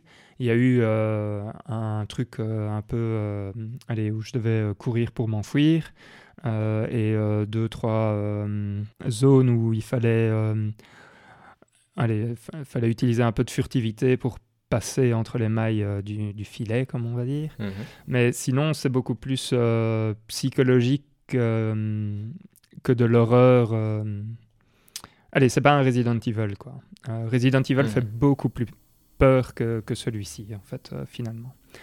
Et, euh, et, je suis un peu déçu dans le sens où, ben, comment, le, le personnage court vraiment pas vite du tout. et, et, en fait, à partir d'un certain moment, tu es là, tu te dis, oui, bon, ok, en gros, tu me demandes juste de suivre des petits papillons pour aller chercher, enfin, pour aller chercher un document ou un truc comme ça, le lire, et puis aller vers un autre document, etc. Et donc, il y a ce petit côté un peu euh, frustré euh, de il se passe rien et, et en fait pour l'instant l'histoire est, très très décousue et donc euh, je suis pas encore dedans en train de me dire ah oui je comprends ce qui se... enfin j'ai l'impression de comprendre ce qui se passe et, et ça m'intéresse. Donc je suis, je suis encore un peu en mode ok où est-ce que ça veut en venir? Et là, comme ça fait un bon 5, 5 heures que je suis dedans, je suis en train de me Mmh, dire, même, ouais. quatre- ouais, je vais dire 4-5 heures, je, suis en train, je, trouve ça long, quoi. Voilà. Oui, ça donne pas envie du tout. Pour. Désolé. Mais sinon, il est super beau. Euh, et, et voilà. Et donc l'expérience avec la, avec la Xbox Series X de d'avoir les jeux en, en 60 images par seconde euh, sur ma télé qui de toute façon ne fait pas plus que du 1080 donc euh, c'est vraiment parfait en fait Euh, et c'est devenu ma console numéro Ah, chouette, ça, c'est bien ça. Ouais, ouais. Et alors, euh, j'ai fait un petit test parce que donc j'ai j'ai mis Rocket League dessus. Et Mhm. pour vous dire, donc euh, Rocket League sur la PS4, euh, pour l'instant, je l'ai mis sur le SSD Mhm. et il met plus ou moins, je vais dire 30 secondes à, à loader, euh, la première à l'ouverture. Et sur Series S, il met 10 secondes. Ah, Ok. chouette ça. Voilà, donc euh, c'est c'est relativement euh, très sympa. Et sinon, j'ai téléchargé, euh, enfin j'ai commencé un tout petit peu la hum, Master Chief euh, Collection de Halo. Ah oui. Et euh, là aussi, ça c'était une des images que j'avais mis, euh, qui Hmm, est extrêmement beau. euh, et qui... Tu joues lequel? Le premier? Euh, le, alors, c'est même pas le premier, je pense que c'est euh, celui qui est sorti après le troisième, mais qui est... Halo Reach Oui, exact. Exact. Ok. Et, et eux, c'est très chouette. Euh, franchement, euh, ça me plaît bien. Et alors, une autre image que vous avez peut-être vue, c'est celle de Forza Horizon. Euh, c'est la plage que j'avais que j'avais mis. Ah, ok, je. Ouais, j'ai Nice. triché en fait. J'ai, j'ai hum, comment? J'ai désactivé tous les affichages du hub et j'ai mis la Mhm. caméra de- devant la comment devant la voiture et j'étais là genre à mon avis ils trouveront pas ce que c'est donc c'est très Non. bien. Et euh, lui, il est super, super fun. Ça me refait penser un peu euh, dans un autre style, mais quand même pas mal à Burnout. Et, et donc, je suis, euh, je suis assez fan de ce jeu-là, je dois dire. C'est du bon temps. Donc voilà, ouais, je- j'ai craqué et je suis euh, très satisfait de mon Ah, craquage. c'est chouette ça, oui, exact, bien ça. Le disque dur, il n'est pas encore rempli, Valérian Non? Bah euh, là, euh, j'ai mis, donc euh, j'ai quoi? J'ai 14 jeux dessus et il me reste euh, 20 gigas. Ah oui, Ok. super ça. Voilà. ouais. Et j'ai pas des gros. Bon, après, j'ai pas des gros gros jeux. Je veux Mhm, dire, il y a The exact. Medium qui est un peu gros. Euh, j'ai quoi? J'ai Dragon Quest euh, euh, 11 que je n'ai pas encore joué, mais que j'ai mis dessus. Je, je pense que c'est un des plus gros. Et hum, comment? Gears doit être un des plus gros aussi. Ok, oui. Euh, mais T'as- j'ai T'as pas- t'as téléchargé lequel? Ben, j'ai j'ai mal commencé, j'ai téléchargé le, le dernier. Et puis après, j'ai vu qu'en fait, il y avait toute la série euh, parce qu'ils ont Oui. plein de jeux. Et il y a de le remaster de Xbox. 1, de 1 surtout. hein, Ouais, c'est Oui. ça. Ils ont tous les jeux euh, de Xbox 360 dessus Le aussi. remake. Et donc, euh, j'étais en train de me dire, mince, en fait, je devrais peut-être commencer quand même par euh, le premier et le faire dans l'ordre. Donc, euh, Ouais, moi, je dirais le remake du 1 peut être une bonne option. D'accord. Mhm.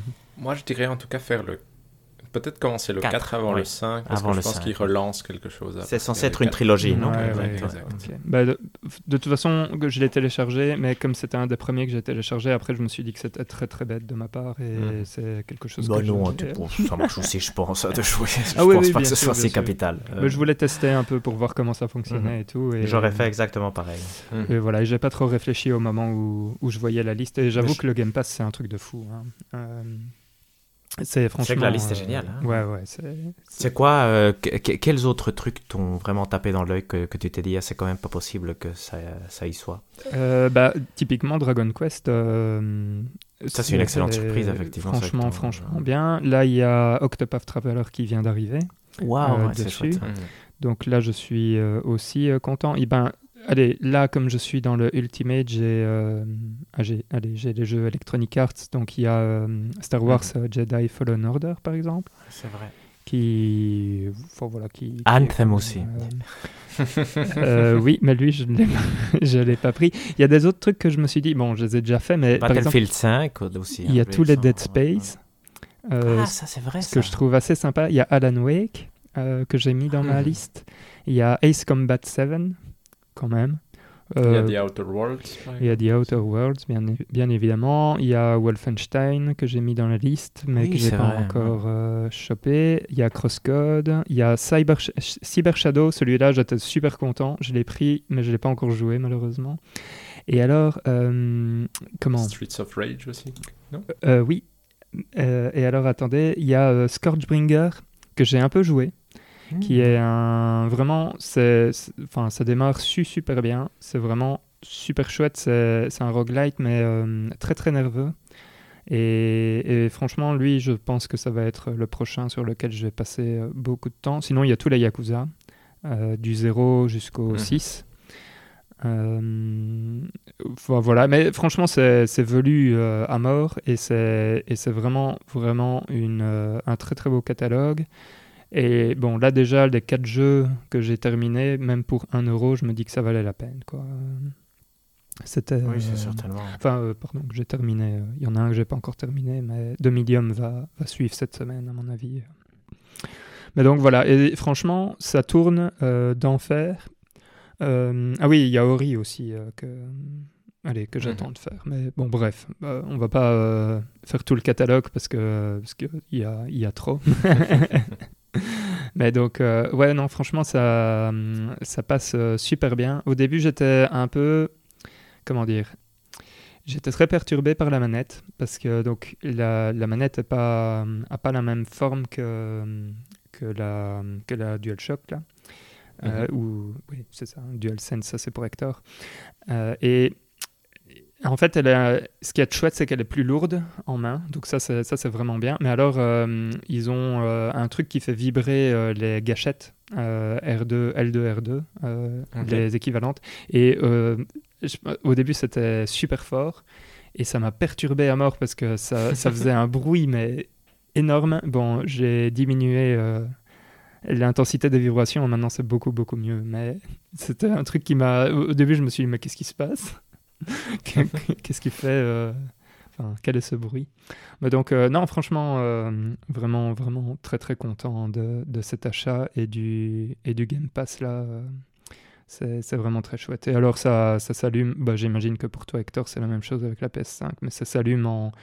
en fait, tu n'as plus le temps de regarder ton téléphone entre euh, le moment où tu allumes quelque chose. ou- Enfin, tu n'as pas le temps de faire autre chose que de, que de jouer, par exemple, euh, ou ce genre de Oui, choses. tout à fait. C'est vrai que ça, ça, ça, je trouvais avec Elisabeth qu'on- que ça lisse complètement tous les moments où tu peux te dire ouf, là j'ai envie d'arrêter. Tu passes déjà directement à autre chose tellement ça va vite, Mhm. effectivement. Donc, euh, ça c'est vrai que c'est agréable.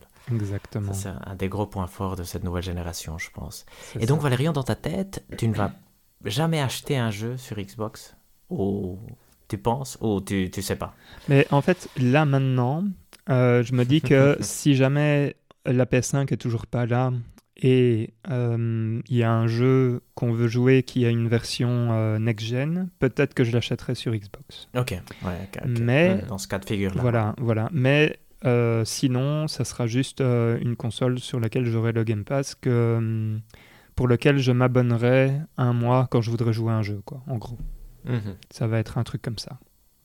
Ah, ok, ouais. Tu, tu penses même pas garder l'abonnement en continu Non, je pense pas. Mais bon, pour l'instant, oui, parce que ça va être euh, ma console euh, allez, numéro 1, entre Bien guillemets. sûr, bon, ouais, même si euh, la Switch euh, maintenant va prendre un peu euh, de la place parce que parce que le, le jeu du mois. hein. mais, mais sinon, ouais, non, ça va être la console numéro 1. Donc, pour... allez, typiquement, quand on regarde euh, des trucs avec, euh, avec Céline sur, euh, sur Crunchyroll ou sur Wakanim, bah, maintenant j'ai déjà mis mes comptes là-dessus, etc. Donc, ouais. Et alors, bonne surprise. Et ça, je, allez, je sais qu'il n'y a pas des gens de chez Sony qui nous, qui nous écoutent ou quoi que ce soit, mais ils ont une app chez Microsoft qui fonctionne super bien. Et donc, typiquement, les captures d'écran qu'on prend, on les a directement sur l'app et on peut les partager directement euh, à partir de l'app. Ce que je ne pense, ce que je pense qui n'est pas faisable sur la PS App. Euh, en tout cas, j'ai jamais vu qu'on pouvait faire ça. Mais... Mhm. Et donc euh, là, je suis super content parce que ça me permet de juste prendre des screenshots à gauche à droite et, et c'est comme ça que j'ai que j'ai pris un malin plaisir à, à poster deux trois trucs euh, cette semaine et je vais continuer parce que c'est c'est super facile et et voilà, c'est franchement très très content. Et euh, juste pour euh, le dire, je ne suis pas payé par euh, Microsoft pour faire de la pub pour eux ou quoi que ce soit. hein. mais, mais donc voilà, ouais, non, franchement, ça fonctionne très très bien. Donc euh, très très content. Ah, C'est super chouette, vraiment. ouais. Mhm. Mhm. Et donc, euh, si vous voulez, euh, les prochaines euh, soirées-jeux euh, pour euh, Rocket League, on pourra jouer. euh, allez, je, pourrais vous donner, voilà, je pourrais vous donner mon, mon truc euh, de Xbox et on pourra jouer en crossplay parce que je pense que je serai moins bien classé, donc euh, donc ça devrait Ah oui, être euh, mieux. Ouais. Mais donc euh, donc voilà. Voilà. Mais je pense qu'on a d'autres choses à dire euh, sur Xbox, mais ça c'était un peu mon point euh, où je me suis dit que ça valait la peine de, de vous le dire. J'ai essayé de garder ça secret pour vous faire une mal, surprise. Mais c'est- moi, je trouve que c'est une très bonne initiative. Ça me tente aussi beaucoup, euh, effectivement, euh, une Xbox Series S. Et Mhm. je, je suis content de voir que ça marche super bien. Ça, c'est vraiment... Mhm. C'est une super nouvelle. Et euh, je dois dire que, bon, euh, je sais pas si on veut parler de ça, mais j'ai regardé un tout petit peu le ID at, it- at Mhm. Xbox qui a eu lieu hier. Tout à fait. Et euh, bon, j'ai vu deux, trois trucs qui ont, qui ont l'air sympas, euh, où je me suis dit, ah tiens, ça, c'est- ça va être des jeux. euh, Day One. bon, peut-être pas Day One, mais euh, ce sont des jeux qui, qui pourraient m'intéresser. Et typiquement, parce que hum, je sais que pour tout ce qui est indie, allez, euh, je sais que Steam avait été, historiquement, je veux dire, euh, Steam avait été un des gros joueurs euh, pour, euh, pour développer un peu toute la. Comment c'est, Allez, Steam a mis en valeur beaucoup de jeux indépendants, mais il y avait aussi le Xbox Live Arcade euh, à Mhm. l'époque.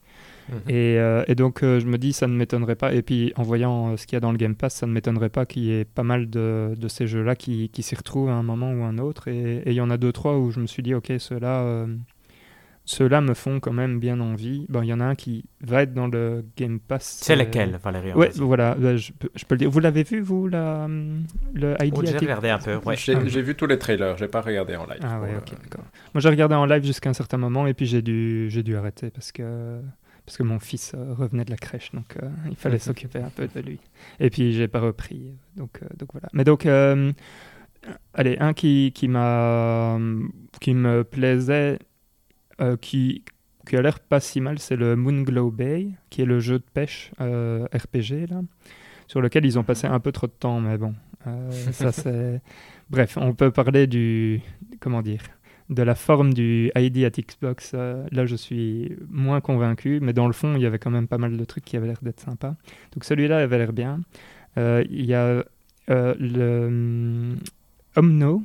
Je ne sais pas si ça vous dit quelque chose. C'est Non, ça, ça euh, c'était un des tout tout premiers à être montré. Donc le, le tout tout premier c'était Exomecha, je pense, et et, euh, et ça avait l'air d'être le truc où euh, ouais le, le FPS pardon le ouais c'est un first person shooter et il y avait des grands mechas euh, des trucs comme ça aussi avec dedans qui avaient l'air un peu craqué. Je me suis dit ok celui-là pourquoi pas. Mais Omno c'était celui qui avait l'air d'être un peu plus féerique comme ça. Mhm. Et euh, ah, David a l'air de voir. euh, Mais moi, ça m'a fait penser à Dreams, au fait, très fort. Maintenant que je retrouve, euh, Dreams, le jeu de création sur PS4, ça m'a fait très fort penser. On, on dirait un jeu développé là-dessus, je trouve. D'accord, ok, parce que c'est ouais, parce que donc le, le but d'Omno, ça va être un, un jeu de puzzle, je pense, d'exploration, Euh, et je trouve qu'il est, enfin, le, le style graphique est, est intéressant, ça a l'air d'être mignon comme tout, et donc euh, donc là, je, en fait, ça m'a fait un peu penser à Kena d'une certaine façon. Euh, et alors, euh, bah, il y avait euh, Griftlands, de ce que j'ai vu euh, très très rapidement. C'est vrai que ça a l'air euh, bien. Je pense que ça, c'est un jeu qui avait été drafté par euh, David l'année passée. Mhm. Mhm. Et voilà. Et alors, un autre truc qui a l'air. euh, où le concept m'a fait rire, c'était Kung Fu Janitor. Euh, voilà. qui, qui a l'air d'être euh, d'être bien craqué aussi. Et je me suis dit, ok, pourquoi pas. Et en fait, moi, je me suis arrêté après. euh, enfin, à Moonglow Bay. Et donc, je ne sais pas s'ils ont fait d'autres annonces euh, derrière, mais j'imagine que oui.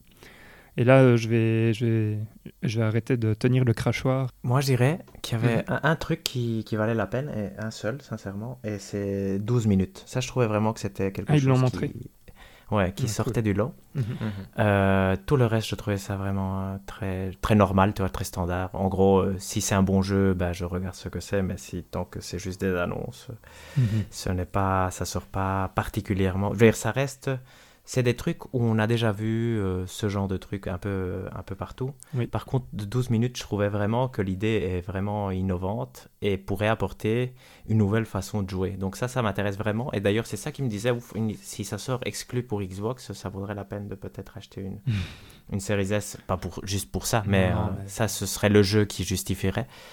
Euh, parce que ça, je, moi j'ai été vraiment séduit et en plus il parlait avec le développeur qui apparemment a travaillé sur des Witness, a travaillé avec euh, Rockstar Mm. aussi, donc paraissait être quelqu'un de, Mhm. de vraiment calé. Ça m'a vraiment donné. L'intervieweur était vraiment très mauvais, donc ça j'ai trouvé que c'était vraiment dommage parce qu'il posait des questions vraiment de merde. Mais, euh, mais sinon le jeu était vraiment très très tentant. Donc, Mhm. Et sinon il y a eu Stalker 2 qui était ridicule, je trouvais. Donc euh, ça, Ah, ils l'ont montré. ça... Ils avaient dit Euh, qu'ils non. allaient- non, justement, Ah, non. ils Non. ont montré des dents et des armes. C'était Ah, vraiment euh, pathétique. Je veux dire. Mhm. Moi, je trouve que Xbox fait de nouveau où tu as l'impression qu'il y a la, la partie gestion, donc Phil Spencer, qui est génial, Mhm. et tu as la partie marketing qui est d'accord. et moi, moi, je dirais tout le monde. C'est incroyable. Faire ce truc-là, c'est. Tu disais faire pire que le State of Play ou que le Nintendo Direct qui n'était pas terrible, c'est pas possible. Ah, Bah, c'est... Ben si, c'est possible. Mais Et- dans, et- dans la forme, c'était vraiment insupportable, hein, parce que Mhm. la partie C'était, avec, inregardable, tu vois, Ouais. je donc... euh, la partie avec Moon Bay, ils lui ont posé à un moment euh, trois fois la même question. Je genre, mais c'est pas parce que tu la poses trois fois différemment qu'il va te dire plus. Enfin, Mhm. j'étais là, genre, mais oui, euh, on l'a entendu répondre trois fois la même chose, c'est bon, on a compris, quoi. Et puis après, Ouais, ça, euh, donc il y a, euh, allez, ils finissent l'interview, puis tu as les deux autres qui reprennent euh, la main et qui te reparlent du jeu comme si tu comme si t'avais rien vu. T'es là genre, mais ça va, on a... Enfin bon, bref, ça m'a un peu énervé. Dans la forme, c'était vraiment très mauvais, quoi. ouais. Et je suis tout à fait d'accord avec toi, Hector. Mais c'est vrai qu'ils avaient aussi euh, essayé de tempérer les, les ardeurs, non, en disant que c'était vraiment pas un événement euh, principal. Et c'est surtout, comme ils l'ont dit au début, je pense, euh, c'était une euh, presque une obligation contractuelle avec les gens, avec Mhm. ces, ces indies-là pour leur, Mhm. les promotionner. Ouais, tu vois, ils ont quand même. Euh, il y a une partie là-dessus. C'était curieux d'écouter que pour lui, un... je sais pas si vous avez vu le début, ça c'était intéressant. Il disait que des jeux, Mhm. c'est quoi des jeux indés Il disait, c'est des jeux où tu as la liberté créative de faire euh, tout ce que tu veux, ce qui est une, euh, voilà, c'est une définition assez vague. Mais alors, on, on se dit, vu que Halo n'est pas dedans, donc ils n'ont pas la liberté créative de, de faire ce qu'ils veulent. Donc, euh, c'est un peu dommage. Quand tu Mhm. penses des Last of Us, tu as vraiment l'impression que Naughty Dog peut faire ce qu'ils veulent. Tu vois, euh, il n'y a vraiment aucune, aucune restriction. Donc, euh, donc je me suis dit, c'était curieux de définir comme ça et de se tirer une balle dans les pattes euh, un peu euh, sans le faire exprès. Mais sinon, je trouvais que par contre, ce côté, et ça c'est dommage, mais encore une fois, c'est vraiment ces distinctions gestion et marketing où la, les jeux qui ont été montrés sont intéressants. La façon de les montrer n'était pas la bonne. Mhm. Mais y a, et cette idée derrière de vraiment ouvrir des portes avec le Game Pass ou même en finançant en partie ou même juste en faisant la promotion est vraiment intéressante. Donc, euh, moi, je veux dire, ce qui me fait avoir confiance en Xbox, c'est vraiment Phil Spencer. Et par contre, tout ce qui est communication, ça, je suis toujours. euh, parce qu'ils ont plein de cartes en main, tu vois, ils pourraient vraiment faire des trucs géniaux. Et à chaque fois, ils font. Ils, ça fait, je pense, 3 ou 4 ans qu'ils n'ont pas fait un truc bien. Donc, euh, j'espère qu'à l'E3, ils corrigeront le tir. Mhm. Parce que moi, c'est en regardant, je dirais comme Hector, 12 minutes, c'est clairement le point fort. Et le reste, il y avait des trucs qui ont l'air sympas. Moi, j'en ai relevé Mhm. deux, trois autres qui ont l'air Vas-y, sympas. David, lequel? Et par exemple, Art of Rally, donc c'est un jeu de voiture en top-down. Je sais pas si vous avez vu euh, ça. Et en gros, c'est un jeu de rallye, mais où tu vois ta voiture plus ou moins de- du dessus. Et donc, tu dois essayer de drifter. Ça avait l'air rigolo à jouer. Et j'ai été voir à côté, apparemment, les previews de, des quelques peu gens qui ont pu jouer disent que ça peut être sympa. Donc ça, ça m'a intrigué un peu. Ensuite, mais purement visuellement, il y a un jeu qui s'appelle Dead Static Drive, qui je trouve, visuellement, je le trouve très beau. C'est un espèce de jeu en vie isométrique qui a l'air d'être un espèce de jeu d'horreur euh, un peu monde ouvert, en vue isométrique euh, un Hmm. peu éloignée. Ça ça m'a intrigué.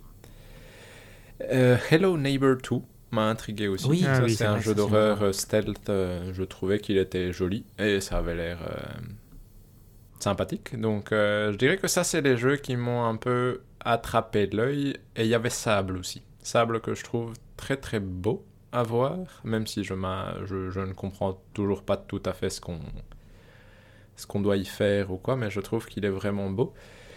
Mais comment dire, en regardant la liste, j'ai, je n'ai vu qu'une liste de jeux où je me suis dit pourquoi pas en cadeau ou peut-être en gros solde. Je ne me suis, je n'ai rien vu dedans qui me fasse me dire ça day one, j'aimerais bien l'avoir. C'est plus, euh, c'est plus ça qui m'a déçu, c'est qu'il y en a, à part peut-être 12 minutes, je n'ai vraiment rien vu de, de marquant et j'espérais peut-être avoir une surprise qui me donne plus envie hmm. que ça.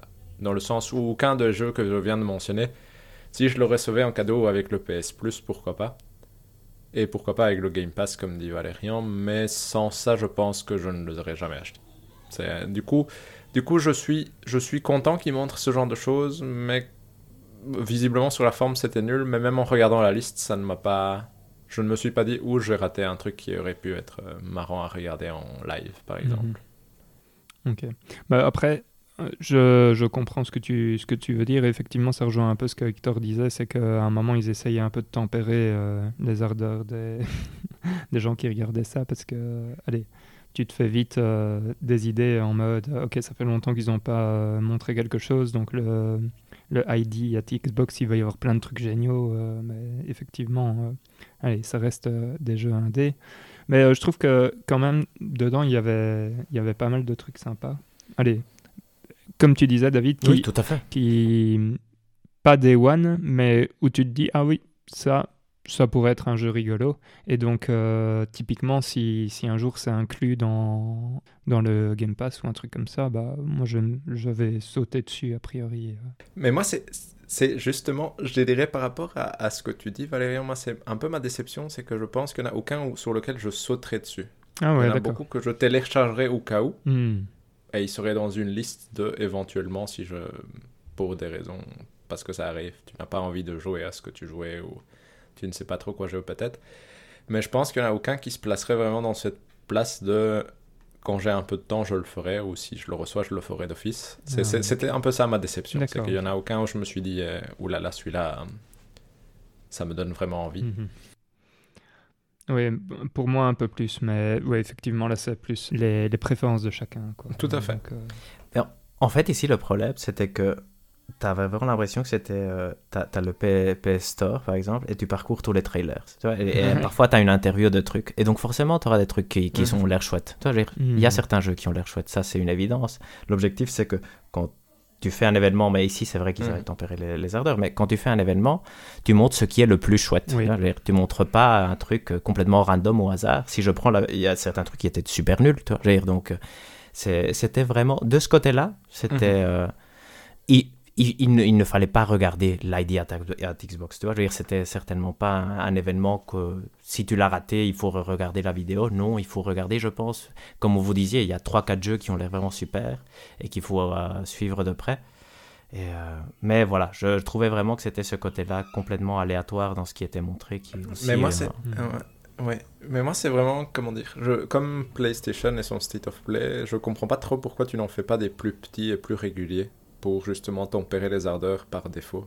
Parce que tu sais que si ça arrivait euh, une fois par mois ou une fois toutes les deux semaines et tu montrais deux, trois jeux pour les mettre en valeur, bah ça pourrait attirer ceux que ça intéresse, parce que je suis pas sûr qu'il y ait non plus full gens qui aillent voir un ID à Xbox mhm. en général, et ça ferait quand même un petit cycle de news tout en ne créant pas un engouement, je veux dire, des attentes spécialement grande derrière, plutôt que de faire un, un, gros événement, disparaître pendant six mois, revenir, et que les gens du coup espèrent que tu vas annoncer des Hollow Knight à l'appel, entre guillemets. Mhm. Même si évidemment ils avaient tempéré les ardeurs, mais... et il y a sinon euh, un autre truc que j'avais vu, mais ça c'est ce matin très très vite fait, il y a aussi euh, Astria Ascending, je pense, qui avait l'air d'être sympa. Oui, c'est vrai, ça, ça a mhm. l'air pas mal, ouais. Donc il y avait des bons jeux, mais c'est l'événement était nul. Essentiellement, mhm, c'est ça. Mhm. Et il y avait trop de jeux, je trouve aussi, ce qui noie un peu l'information. Parce que je trouve que 12 minutes, moi je l'ai vu un peu par hasard, j'ai regardé vraiment ça en détail et ça j'ai été vraiment séduit. Mais les autres, j'étais en train de cuisiner quand, quand mhm. j'écoutais le truc. Donc euh, il y avait aucun. Parfois j'allais voir ce que c'était. Mais euh, tu aurais pu facilement rater un truc qui te plaisait juste parce qu'il y avait trop, je trouve. Oui, oui. Donc voilà, mais il y a une bonne transition, euh, Valérian, dans ce que tu disais pour passer à la suite. C'est, selon vous, c'est quoi l'avenir de, Microsoft? Parce que c'est vrai qu'il y a beaucoup d'indés ici, mais surtout, Microsoft maintenant a peut-être le plus beau portefeuille de jeux first party euh, des trois gros constructeurs. Donc euh, il y a une nouvelle que je voulais discuter sérieusement avec vous. C'était qu'on avait sauté la fois passée parce que c'était pas vraiment clair, mais tout semble indiquer que les jeux Bethesda Oui. vont être exclusifs euh, Tout à l'avenir. Donc, je voudrais un peu faire, en fait, je voudrais surtout que vous, vous me fassiez un peu le, le- le topo de tous les jeux qu'on attend de Bethesda et lesquels vont pour vous être exclusifs et lesquels ne vont pas l'être. Et donc, je sais pas si vous avez réfléchi à la question. Maintenant, Valérian, que ça te touche de autant plus près. Et donc, euh, Mais en fait, je suis curieux d'avoir ton avis. J'ai j'ai l'impression que, enfin, c'est vrai que c'est important ce que tu dis parce que quand ils ont communiqué, effectivement, ils ont, c'est peut-être moi qui ai mal interprété, mais euh, ils, ont l'air de dire qu'effectivement tout sera euh, exclusif. Il y a plus ou moins que Deathloop quoi qui, qui reste un peu. euh, Ils ont mentionné des obligations contractuelles et Oui. ils ont mis une phrase en plus qui était Ah oui, embêtante, qui était ils vont respecter l'héritage de certaines séries dans d'autres consoles. Mais ça, on ne sait pas du tout ce que ça veut dire. parce que ça, Donc, ça euh, mais voilà. et donc, ça, euh, ça peut ne vouloir pas dire grand-chose, effectivement. Euh, ouais, non, mais j'ai pas, réfléchi euh, des masses. Mais donc, typiquement, allez, euh, Starfield, prenons, enfin, répondons à ta Mhm. question, Commençons par ça. Hector, exclusif. Voilà. Ça, David Moi, je ne pense pas. Ah non? Pourquoi? Moi, justement, Alors, je pense pas vas-y. que Starfield. Justement, je pense que Starfield fait partie des semi-obligations contractuelles, à mon avis, que tu dois traîner derrière. Et si exclusivité il y a, c'est temporaire, à mon avis. C'est vrai, je m'étais posé la question parce qu'en fait, la seule chose qui peut faire que Starfield n'est pas exclusif, parce que je suis plutôt de l'avis de Valérian hein, dans ce Mhm. cas-ci, mais la chose qui pourrait, comme tu le dis, euh, faire que Starfield n'est pas exclusif, c'est que quand Starfield a été financé, ils aient demandé de l'aide aux grands constructeurs, ce qui est possible. Je peux imaginer euh, Bethesda dire est-ce que vous nous financez un peu en avance parce qu'on a un gros projet et on vous garantit qu'on sort sur vos consoles. Mais ça, on ne sait pas du Mhm. tout, forcément. Mhm. Et tellement le, la communication est vague, parce que bon, ils sont obligés d'être vagues. Je pense que Will Spencer n'a vraiment pas le choix. S'il pouvait dire que tout est exclusif, il le dirait. Euh, donc, euh, donc, je suis curieux. Donc, Starfield, on est partagé. Mhm. Elder Scrolls 6.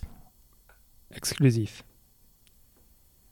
Mais moi, justement, ça fait partie des jeux où je suis euh, l'héritage d'autres consoles. Je peux imaginer ne pas être exclusif ou être aussi une exclusivité temporaire pour ne pas se priver de l'autre côté. Moi, je pense exclusif, hein, sincèrement aussi. Mais- Ouais. Je sais- je sais pas, en fait. euh, je, je- ouais. Moi, je vais, je vais garder ma, ma position. Non, mais c'est- moi, je vais jouer le trouble fait. Mais c'est très bien, c'est très Non, bien. mais c'est bien, c'est très bien. Il faut avoir les avis. Moi, voilà, mon avis réfléchi sur la question est le suivante. Et la suivante, pardon. euh, Oblivion est sorti en retard sur PS3. Mhm. Donc clairement, le- la 360 était la, la console de référence. Et donc il n'y a que Skyrim, pardon, comme héritage finalement de la série Elder Scrolls sur PlayStation. Donc moi je pense qu'ils peuvent facilement euh, considérer que, que Elder Scrolls 6 peut être une exclusivité, Hmm. sincèrement. Euh, par contre, attention, ça on, on parle encore une fois euh, un peu dans le vague, soyons précis. Il parlait de exclusivité sur les systèmes où il y aura le Game Pass. Essentiellement, c'est une exclusivité Game Pass, c'est-à-dire Oui. si le Game Pass arrive chez PlayStation, Bien. on aura les jeux sur, euh, Bien sur. PlayStation. Et en plus, cette nuance est embêtante parce que quand on pense à Netflix qui dirait c'est une exclusivité sur, mon, sur, mon, sur ma plateforme, ça n'empêche pas Netflix de créer un Blu-ray et de le vendre. Donc, euh, il pourrait encore jouer là-dessus et dire bah, c'est une exclusivité Game Pass, Ouais, oui. mais on produit le jeu en disque partout ailleurs ou que sais-je, ou même en- dans d'autres stores où il s'achète, on permet de l'acheter partout. Je ne pense pas que ce soit le cas, hein, mais c'est Mhm. encore une fois des nuances qu'il pourrait avoir. Et donc, autre question. Euh, Deadloop, lui, on sait que c'est Mhm. exclusivité PlayStation 5. On imagine qu'il sortira aussi sur Xbox ou pas? Bah, il, il sort sur Oui, Windows, donc euh, Mhm. je veux dire, a priori, il, il va un jour arriver sur. euh, Je, je pense que ça, c'est aussi c'est euh, temporaire. Ça doit être temporaire. Oui, J'imagine que, dans le contrat, il n'y a pas de. J'imagine aussi. Mhm. Mais, mais c'est ça qui est curieux, c'est qu'on ne sait pas. Ouais, donc, Exact. euh, Mhm. Euh, curiosité, je ne sais pas si vous avez vu, lorsqu'ils ont fait la table ronde, ils ont interviewé le, le créateur de, de Deadloop. Donc, euh, je ne sais plus comment. Dinga, je pense qu'il s'appelle. Et ils avaient dû flouter les, les posters de Deadloop parce que c'est une exclusivité PlayStation 5. Donc, euh, Ghostwire Tokyo, aussi exclusivité PS5. PS5. Ouais. Ouais. Et donc arrivera une fois que l'exclusivité temporaire sera finie sur Xbox. Mm. hein. Enfin, Tout à fait. Moi, je crois, voilà, ça c'est ma, ma partie euh, intelligente, entre guillemets, du, de la réflexion. Je crois que le legacy vient pour Wolfenstein 3, en fait. Où là, tu peux pas... Ça n'a pas de sens de faire exclusif le, le troisième Wolfenstein quand tu as déjà sorti les deux premiers sur les autres consoles. Et donc, c'est ça que je crois qu'il voulait dire quand il disait héritage. Hmm. Parce que... C'est moi, c'est marrant parce que moi, l'héritage, je l'ai plus vu comme quel jeu, si on les rend exclusifs, on va avoir un backlash qui va peut-être être aussi grand que la pub qu'on va se faire. Et justement, je me demande si Elder Scrolls, c'est pas. Tu vois, c'est un risque aussi d'avoir beaucoup de gens qui vont te râler dessus, entre guillemets. Du coup, euh, c'est plus, c'est plus dans ce, côté-là que je comprends tout à fait le côté, c'est énorme et de toute façon, ça leur apportera énormément. Mais euh, justement, je me demande si c'est pas le genre de jeu que tu pourrais ne pas garder exclusif parce que de toute façon ça va se vendre par palette entière et utiliser d'autres trucs pour les rendre exclusifs. Mais- En- entièrement d'accord. Mais donc, Starfield rentre dans les critères où il devrait être Within. exclusif, oui, sauf, sauf s'il y avait un contrat derrière. C'est ça Mhm. ton argument d'ailleurs. Tout à fait. Et donc euh, The Evil Within et Dishonored aussi, c'est ça? Si on suit ta logique, Euh, euh, Hector. Mais s'il y avait un Dishonored de Trois, oui, c'est par ça, c'est exemple, qu'il n'y aura pas. Il y aura euh, pas. Non, je pense, je, pense pas. Non. Et David Within 3 non plus, je pense pas. En tout cas, les, les studios sont passés maintenant à autre chose, je Mhm. pense, non? Dans, Mhm. dans les deux cas. Donc tu peux maintenant casser le cycle sans problème. alors, Par contre, à Wolfenstein 3 qui sortirait euh, début 2022, lui est encore. euh, je veux dire, si j'avais joué à Wolfenstein 2, ça me Mhm. ferait quand même un peu râler de rater la fin de la trilogie parce qu'elle est exclusive. Quand, euh, tout à fait. et là, je pense qu'il gagne rien. Et- et pour, les vraiment une Doom exclusivité qui sert à rien. Doom, ce sera exclusif, je pense. hein. Moi je pense que Doom serait typiquement le jeu que je ferais exclusif parce que c'est du prestige en plus de. Parce que moi c'est un peu le, Ouais. le souci que j'ai un peu avec euh, ces, avec ces studios euh, Microsoft, c'est que comme Bethesda va mal, il y a quand même, je veux dire, va mal, Vous- va mal en termes de qualité de jeux produits. Explique-toi, David. Fallout pour, euh, 76. illustrer. ouais. Dans le sens où Fallout 76, c'est vraiment un mauvais jeu, même s'il se retape peut-être au fur et à mesure. Fallout 4, c'était pas déjà un bon jeu.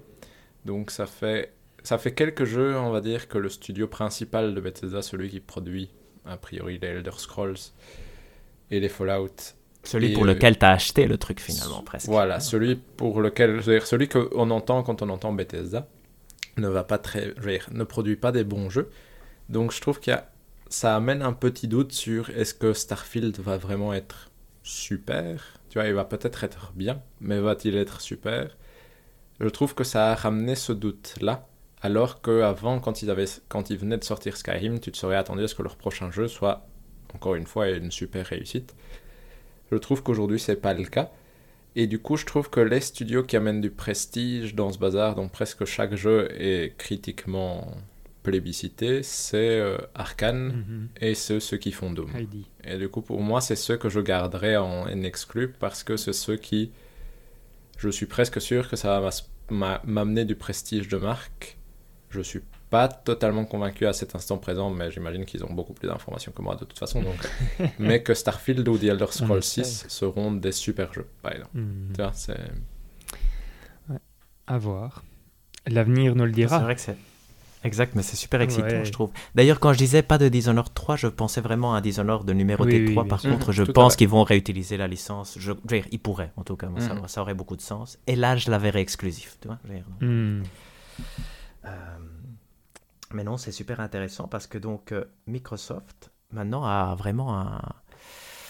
Il y a moyen qu'à partir de Halo Infinite, donc qui sort en novembre 2021, ils soient capables de produire énormément de jeux AAA un peu un gros jeu par semestre. Tu vois, parce qu'ils ont euh, les Forza, mhm. ils ont Fable, ils ont bon Gears, ils ont Halo, ils ont maintenant tous les trucs Bethesda, plus des double A qu'on pourrait appeler du style Hellblade ou euh, mhm. donc le studio qui fait Hellblade et, les, le, studio de Tim Schafer dont j'ai oublié le nom, Double Fine. Donc c'est plus les trucs qui font euh, les, les, faux Oblivion et les faux Fallout, c'est-à-dire Obsidian, mhm plus les gens qui ont fait Westworld. Donc, euh, je pense que d'ici 2-3 ans, euh, on aura quand même quelques jeux Microsoft nominés au, Game Awards, non? Chose qui n'arrive plus depuis longtemps, je pense. Mais... Oui, oui, des jeux Microsoft, je vois ce que tu veux dire. Est-ce que vous voyez l'avenir Moi, moi j'ai l'impression que d'ici 10 ans, Microsoft va clairement dominer l'industrie. Ouais, c'est difficile parce que Sony Mais ça dépend, c'est difficile parce que ça peut encore. Euh, c'est pas encore stable comme Là où je suis pas tout à fait d'accord, c'est que quand tu regardes Nintendo et la Switch, c'est pas du tout la même stratégie. Et c'est quand même la console qui se vend les mieux. Donc je suis d'accord avec toi dans le sens le Game Pass va probablement, si, si c'est rentable en tout cas, devenir presque indispensable, entre guillemets. Je suis pas encore tout à fait convaincu pour la console Xbox. pour la console, non, mais on est d'accord quand même de dire que. Non, pour la console, non. Hmm. Allez, euh, pour, pour tout ce qui est. Euh, ce que je, là, je rejoins euh, David. Je pense que la console, c'est pas encore gagné. Mais clairement, le, le, Game Pass, par exemple, sur PC. Enfin, je connais pas, je, connais pas assez de joueurs PC pour demander, mais à mon avis, n'importe qui qui a un PC. Enfin, a au moins à un moment dû se dire ok le Game Pass je dois essayer quoi.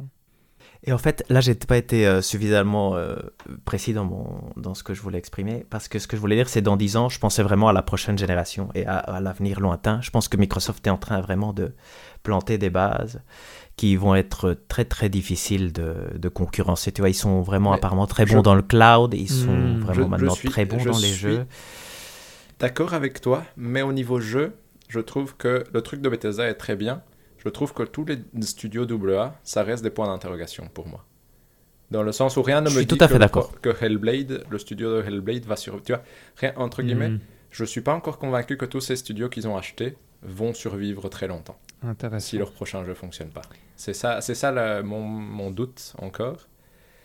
C'est que ces studios AA, s'ils restent AA, est-ce que c'est ça qui les intéresse? Ou est-ce qu'ils espèrent que ça deviendra des AAA Et sont-ils capables de passer, entre guillemets, cette barrière de prestige de euh, je, je, fais un Hellblade qui se vend à, un million d'exemplaires maximum, et, ou je fais un, un, jeu du niveau de Halo qui va se vendre par palette entière?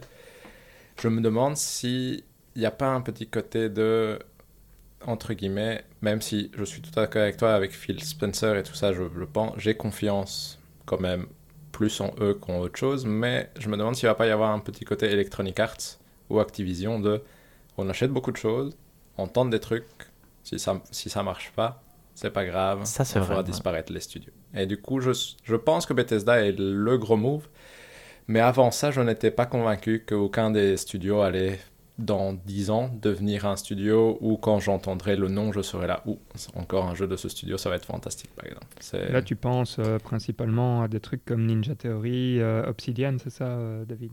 Mhm. par exemple. Obsidian j'ai un peu plus confiance Double mais tout dépend si tu veux le faire devenir un triple A Double Fine aussi. Mhm. donc c'est des studios dont j'ai je pense que ça a assuré la, la pérennité financière à moyen terme mhm. mais je me demande si c'est des studios qui vont quand même survivre si leurs deux prochains jeux, par exemple, se vendent moyennement bien. Ou si ça va être fermé et ça va être distribué dans les autres équipes. Euh. Moi, j'ai une question pour vous. Euh, je sais que, enfin, il me semble qu'à un moment, ils en avaient parlé qu'ils aimeraient bien avoir euh, des, des, studios japonais. Est-ce mhm. que le gros coup qui, qui, mettrait fin à toutes les histoires, ce serait d'acheter From Software? Ce serait un excellent coup mais je trouve pas encore que ce serait le truc qui arriverait à, à complètement. Ouais, parce qu'il reste Capcom. Non, ce serait plus racheter Capcom ou quelque chose comme ça qui détruirait. Dire, Capcom Par contre, effectivement, ça, je voulais rebondir. David disait, effectivement, on les voit pas maintenant avec euh, le potentiel, mais ce qui fait peur avec l'achat de Bethesda ou peur, comme fan de Sony, euh, c'est que on est presque sûr que c'est pas leur dernier move. Et ça montre les possibilités qu'ils ont. Hmm. et donc, si ça commence à marcher plus, Voilà, exact. Dans 10 ans, moi, je viens bien à dire, euh, bah, j'achète euh, les studios first party de Sony. Et c'est fini. Dire, c'est... Moi, c'est un peu l'histoire que je vois à la fin d'ici 15-20 ans. C'est... c'est vraiment Microsoft qui a gagné parce que tu peux rien faire finalement contre l'argent qu'ils ont. Dire, donc, Exactement. euh, Mais ça, justement, moi, c'est. C'est un peu là où je ne suis pas du tout d'accord avec vous, dans le sens où Nintendo n'a pas le même argent, mais c'est quand même la console qui fonctionne le mieux. Et Nintendo va très très bien, par exemple. Et il n'y a aucune perspective que. C'est juste ça que je veux dire. Je, je pense que Microsoft va peut-être devenir le Netflix du jeu vidéo, mais que ça ne va pas empêcher les autres de vivre euh, bien plus Ça, que c'est- ouais, vrai. à côté. Ok. Non, ce que je voulais dire, c'est, euh, on dit euh, Nintendo ne va pas, Ni- Nintendo n'allait pas très bien pendant un moment, mais je pense que aujourd'hui ils sont riches. Je sais pas à quel point ils sont riches euh, par rapport à, hum, par rapport à Microsoft, par contre, effectivement, mais ils sont moins étendus que Microsoft. Je veux dire, Microsoft touche vraiment. Allez, c'est pas que le jeu vidéo, quoi. Microsoft, euh, c'est, Mhm. Et c'est un. ouais. vraiment euh, bien étendu. Tout à fait. Mais, mais Microsoft, pour l'instant, ça fonctionne parce qu'il y a Phil Spencer qui a l'air très intelligent.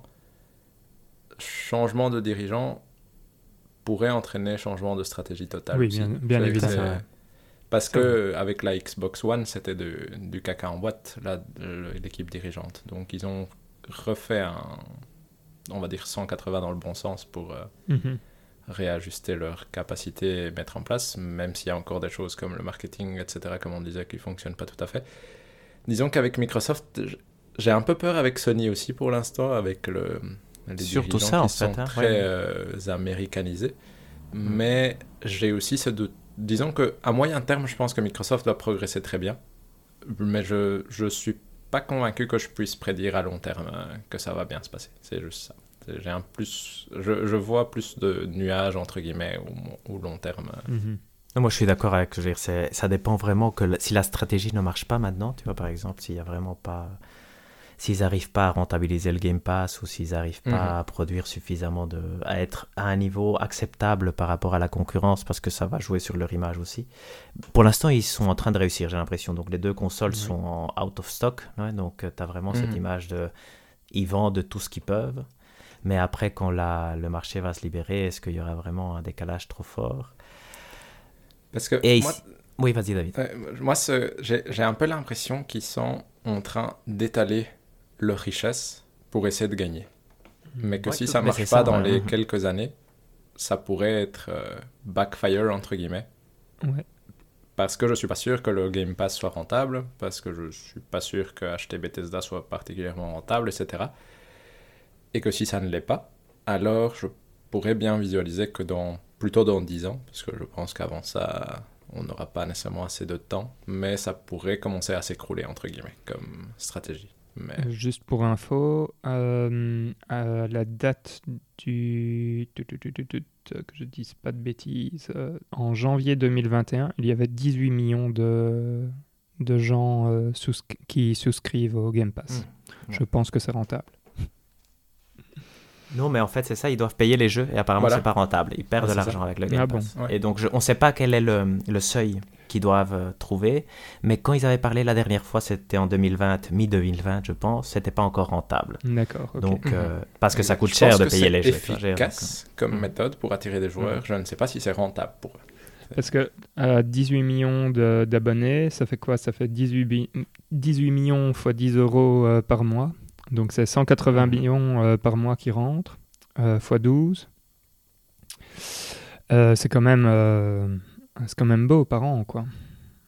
C'est vrai, mais il faut payer, je sais pas, un million de licences de Dragon Quest à 60 euros, ça te fait vite beaucoup, non? Euh, Oui, exact. Et veux dire, si c'est ça que tu Skyrim- dois si. Skyrim sort C'est- sur euh, Game Ouais. Pass, par exemple, Comment ça? tu vois, si Skyrim sort sur Hmm. Game Pass, c'est 11 millions de jeux fois 60 euros. Ouais. C'est euh, au moins 6 mois de Game Pass avec euh, 20 millions de joueurs que tu dois avoir pour rembourser ça, par exemple. Tu vois, sans que... Oui oui ok mais t'en as pas qui sortent euh, tous les tous les jours comme ça. Mais je suis d'accord, je suis d'accord. c'est ce qu'ils ont promis. ce c'est qu'ils pas, ont c'est promis. pas une évidence. Le calcul n'est pas évident, effectivement, je trouve. Ah non effectivement, effectivement. Non, c'est super intéressant, je trouve. Et d'ailleurs, euh, la, la, la, news que Sony va fermer le, le, le, store PS3 et tout ça joue en faveur, encore une fois, de, de en, mhm. faveur, en, en, faveur des Xbox, je trouve. Tout à fait. Et plein de petites news comme ça où Jim Ryan, à chaque fois qu'il s'exprime, euh, ne met peut-être pas l'accent sur les choses qui sont importantes, mm sont en mhm. train de mm faire un peu. Bah, dire, pour l'instant, Sony a des meilleurs jeux en, catalogue, on sait que ce qui va sortir va être euh, impressionnant, mais je pense que Sony doit un peu relancer la machine, probablement le 3, pour euh, réinspirer un peu de, de confiance, non? Parce que moi, mhm. j'ai l'impression que là, maintenant, j'hésite. Toi, je, je, me dis, ah, pourquoi pas une Xbox finalement? Et une PlayStation 5 comme euh, console secondaire pour, je sais, les jeux qui vont m'intéresser, parce que c'est les meilleurs jeux, ça reste les meilleurs jeux, je pense. Mais mais après utiliser le Game Pass comme euh, outil principal de jeu. Mhm. Mais après, le problème, c'est qu'on est en début de génération aussi. Et je pense que s'il y a une année à nouveau où on a genre euh, un Persona, un Horizon, euh, je veux dire, des, tu vois, c'est ça, exact. Un Yakuza 0 et tout ça qui va arriver en, exclusivité dans l'un. FF16. Hein, voilà, FF16.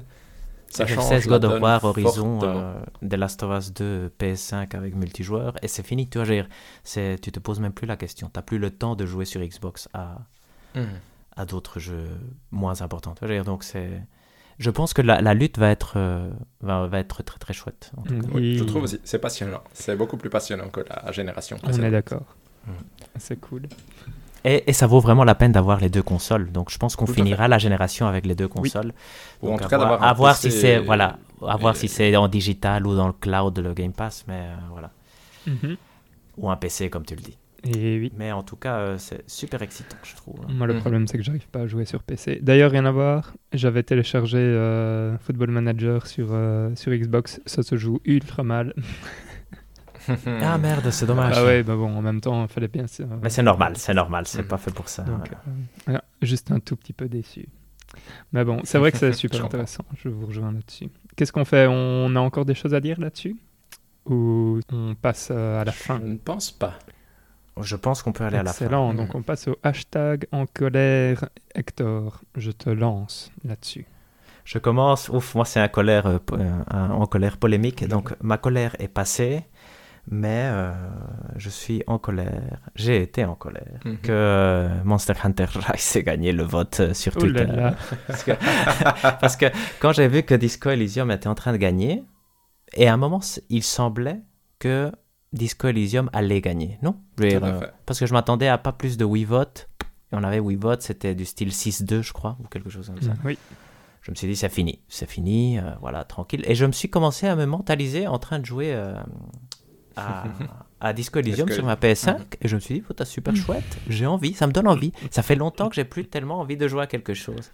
Et après, mais à la dernière minute, euh, égalité. En plus, David a voté forcément deux fois pour Disco Elysium, ce qui normalement nous donnait une marge euh, confortable, mais nous donnait un désavantage si jamais il y avait égalité. À un moment, il y a l'égalité qui arrive. En plus, David reçoit un WhatsApp comme quoi il fallait euh, ajouter un vote à Monster Hunter Rise. Et là, je me suis dit, c'est pas possible. Quelle merde. Après, ma colère est passée parce que je trouve que c'est un très bon choix pour un jeu du mois. D'ailleurs, c'est probablement un meilleur choix. Mais voilà, ça, c'était mon hashtag en colère. Qui m'a fait douter sur, euh, dans la validité de la démocratie. D'accord. en tout cas, c'était, enfin, moi je trouve que l'expérience était très très chouette euh, de faire voter les gens. Les, les, gens. Peut-être qu'une semaine c'était un peu trop long. Euh, de laisser le, le vote euh, ouvert comme ça. Mais bon, après, c'est. Tout à fait. bon, bref. Non, c'était bien, c'était bien. Sincèrement, c'était ça bien. A ça a permis d'avoir euh, franchement mm. de l'attention. Excellente idée, voilà. Et je pense qu'on va le refaire, ça. Donc, j'espère que. Tout à fait. À chaque fois qu'il y a une hésitation, on, ouais, on refait le truc. Clairement. Clairement. Et c'est vrai que c'était chouette. Ben, je vais euh, enchaîner avec mon hashtag en, colère, euh, qui est lié à Monster Hunter Rise aussi, mais qui n'est pas vraiment lié à moi. Euh, en fait, vous le savez peut-être, et pour ceux qui écoutent ce podcast assidûment, ils ont sans doute écouté le podcast où nous avions un invité, Fabio. Et en fait, mon hashtag en colère va rejoindre une histoire qui s'est passée avec Fabio. Donc, il faut savoir que hier, donc c'était la sortie de Monster Hunter Rise et c'était aussi l'anniversaire de, l'anniversaire de Fabio, tout à fait. Et donc Fabio avait commandé euh, le jeu euh, sur, euh, allez, chez notre ami Mince, euh, maintenant j'ai plus son. Ah, c'est Jeff Euh, Bezos. Oui, voilà, chez notre ami Jeff, exact, Euh, comme moi. Et euh, au moment où j'ai été euh, chercher le jeu, je, je me suis dit, ah, c'est vrai, c'est l'anniversaire de Fabio, je vais lui, lui souhaiter bon anniversaire, je vais lui demander s'il a déjà joué. Et alors il me répond, oui, bah écoute, j'ai reçu le jeu, et il m'envoie une photo. Et il m'envoie une photo de la boîte, et à l'intérieur de la boîte, il n'y avait pas de cartouche.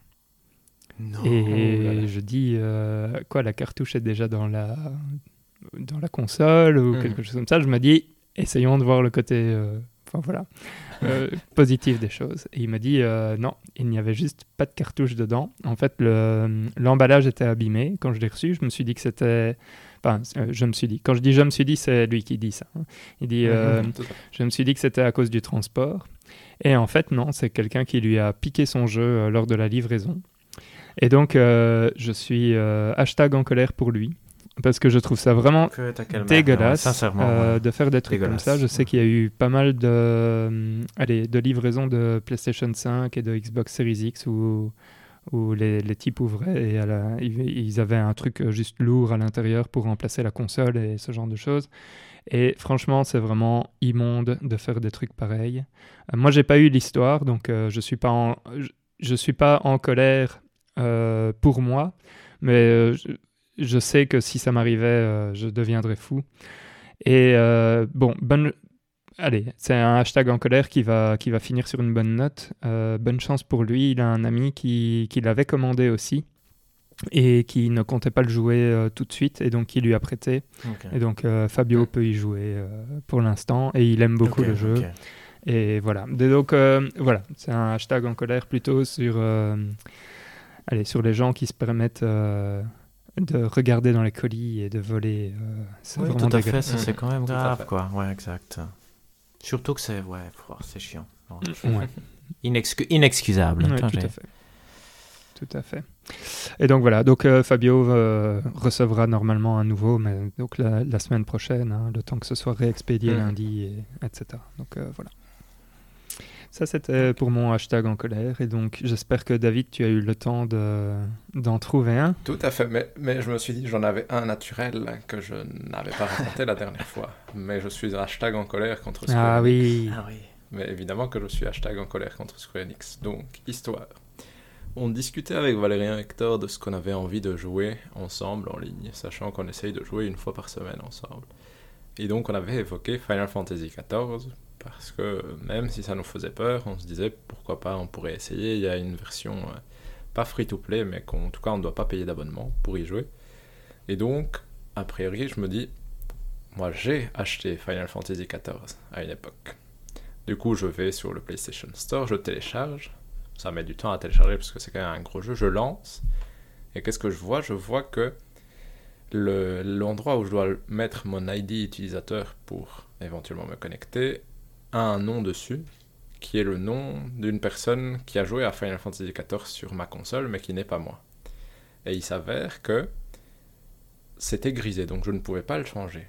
Moi, je me dis, Hmm, bizarre, doit y avoir un moyen. Je cherche sur Internet et il s'avère que le PSN ID que tu as va être éternellement lié à ou premier compte Square Enix avec lequel tu vas jouer Final Fantasy XIV sur ta console.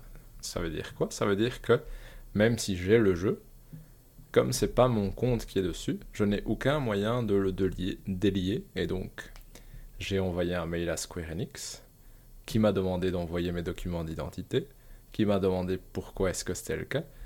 Tout ça pour qu'ils finissent par me dire que du coup il fallait le consentement de la personne qui avait joué sur ma console.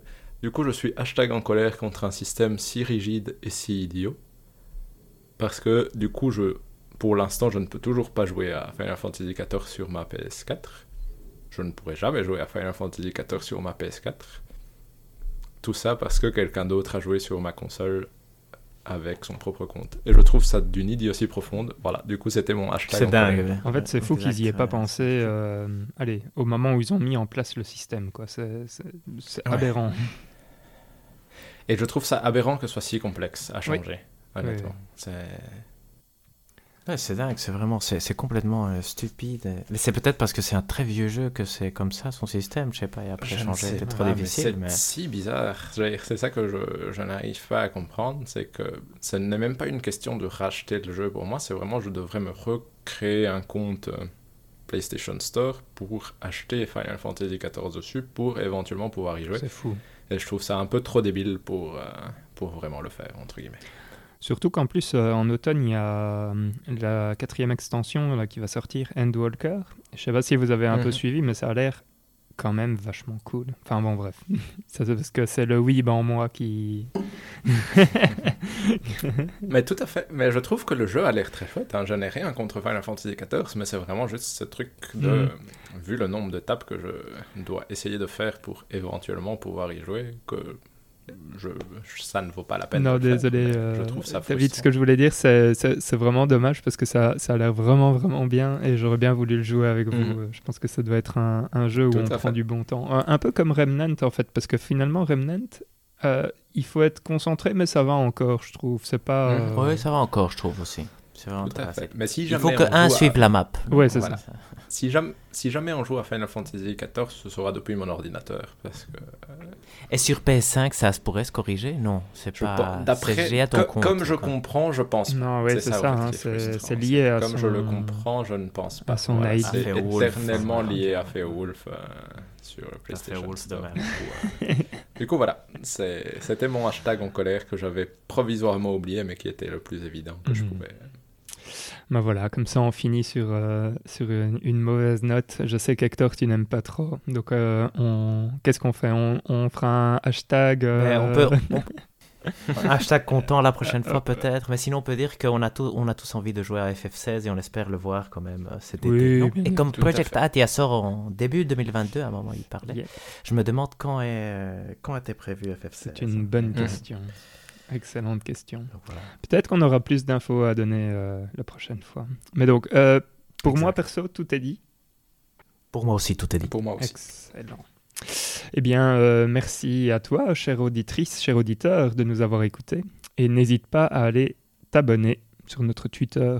C'est @spotc, tout est dit. Tu trouveras ça dans le commentaire du podcast. Et n'hésite pas à donner euh, ton avis sur les jeux qu'on joue ou les épisodes que tu as écoutés et nous faire part de tous tes commentaires. On, est assez ouvert en fait, même si on reçoit aucun avis. Donc euh, pour l'instant, on fait notre truc dans notre coin et on est content. Si tu veux, tu peux aussi aller sur notre adresse mail. Euh, enfin, non, toi, tu peux pas y aller, mais tu peux nous envoyer un mail. C'est podcasttoutadit.gmail.com. Pareil, tu trouveras ça dans la description du podcast. Et euh, bah voilà, on attend euh, tes réactions avec impatience. Donc, qu'est-ce qu'il y a d'autre? On a une newsletter, je pense, à laquelle tu peux t'abonner, pardon.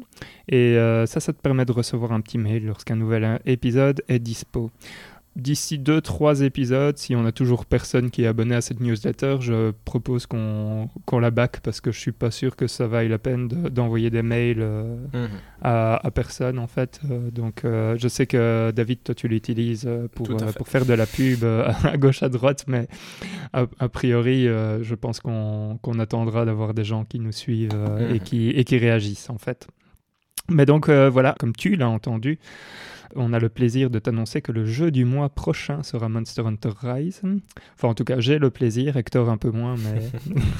Hashtag en colère. Hashtag en colère, bien évidemment. Et donc, on se retrouve bientôt pour un prochain épisode. Et d'ici là, portez-vous bien et jouez bien. Salut, salut, des bisous. Ciao.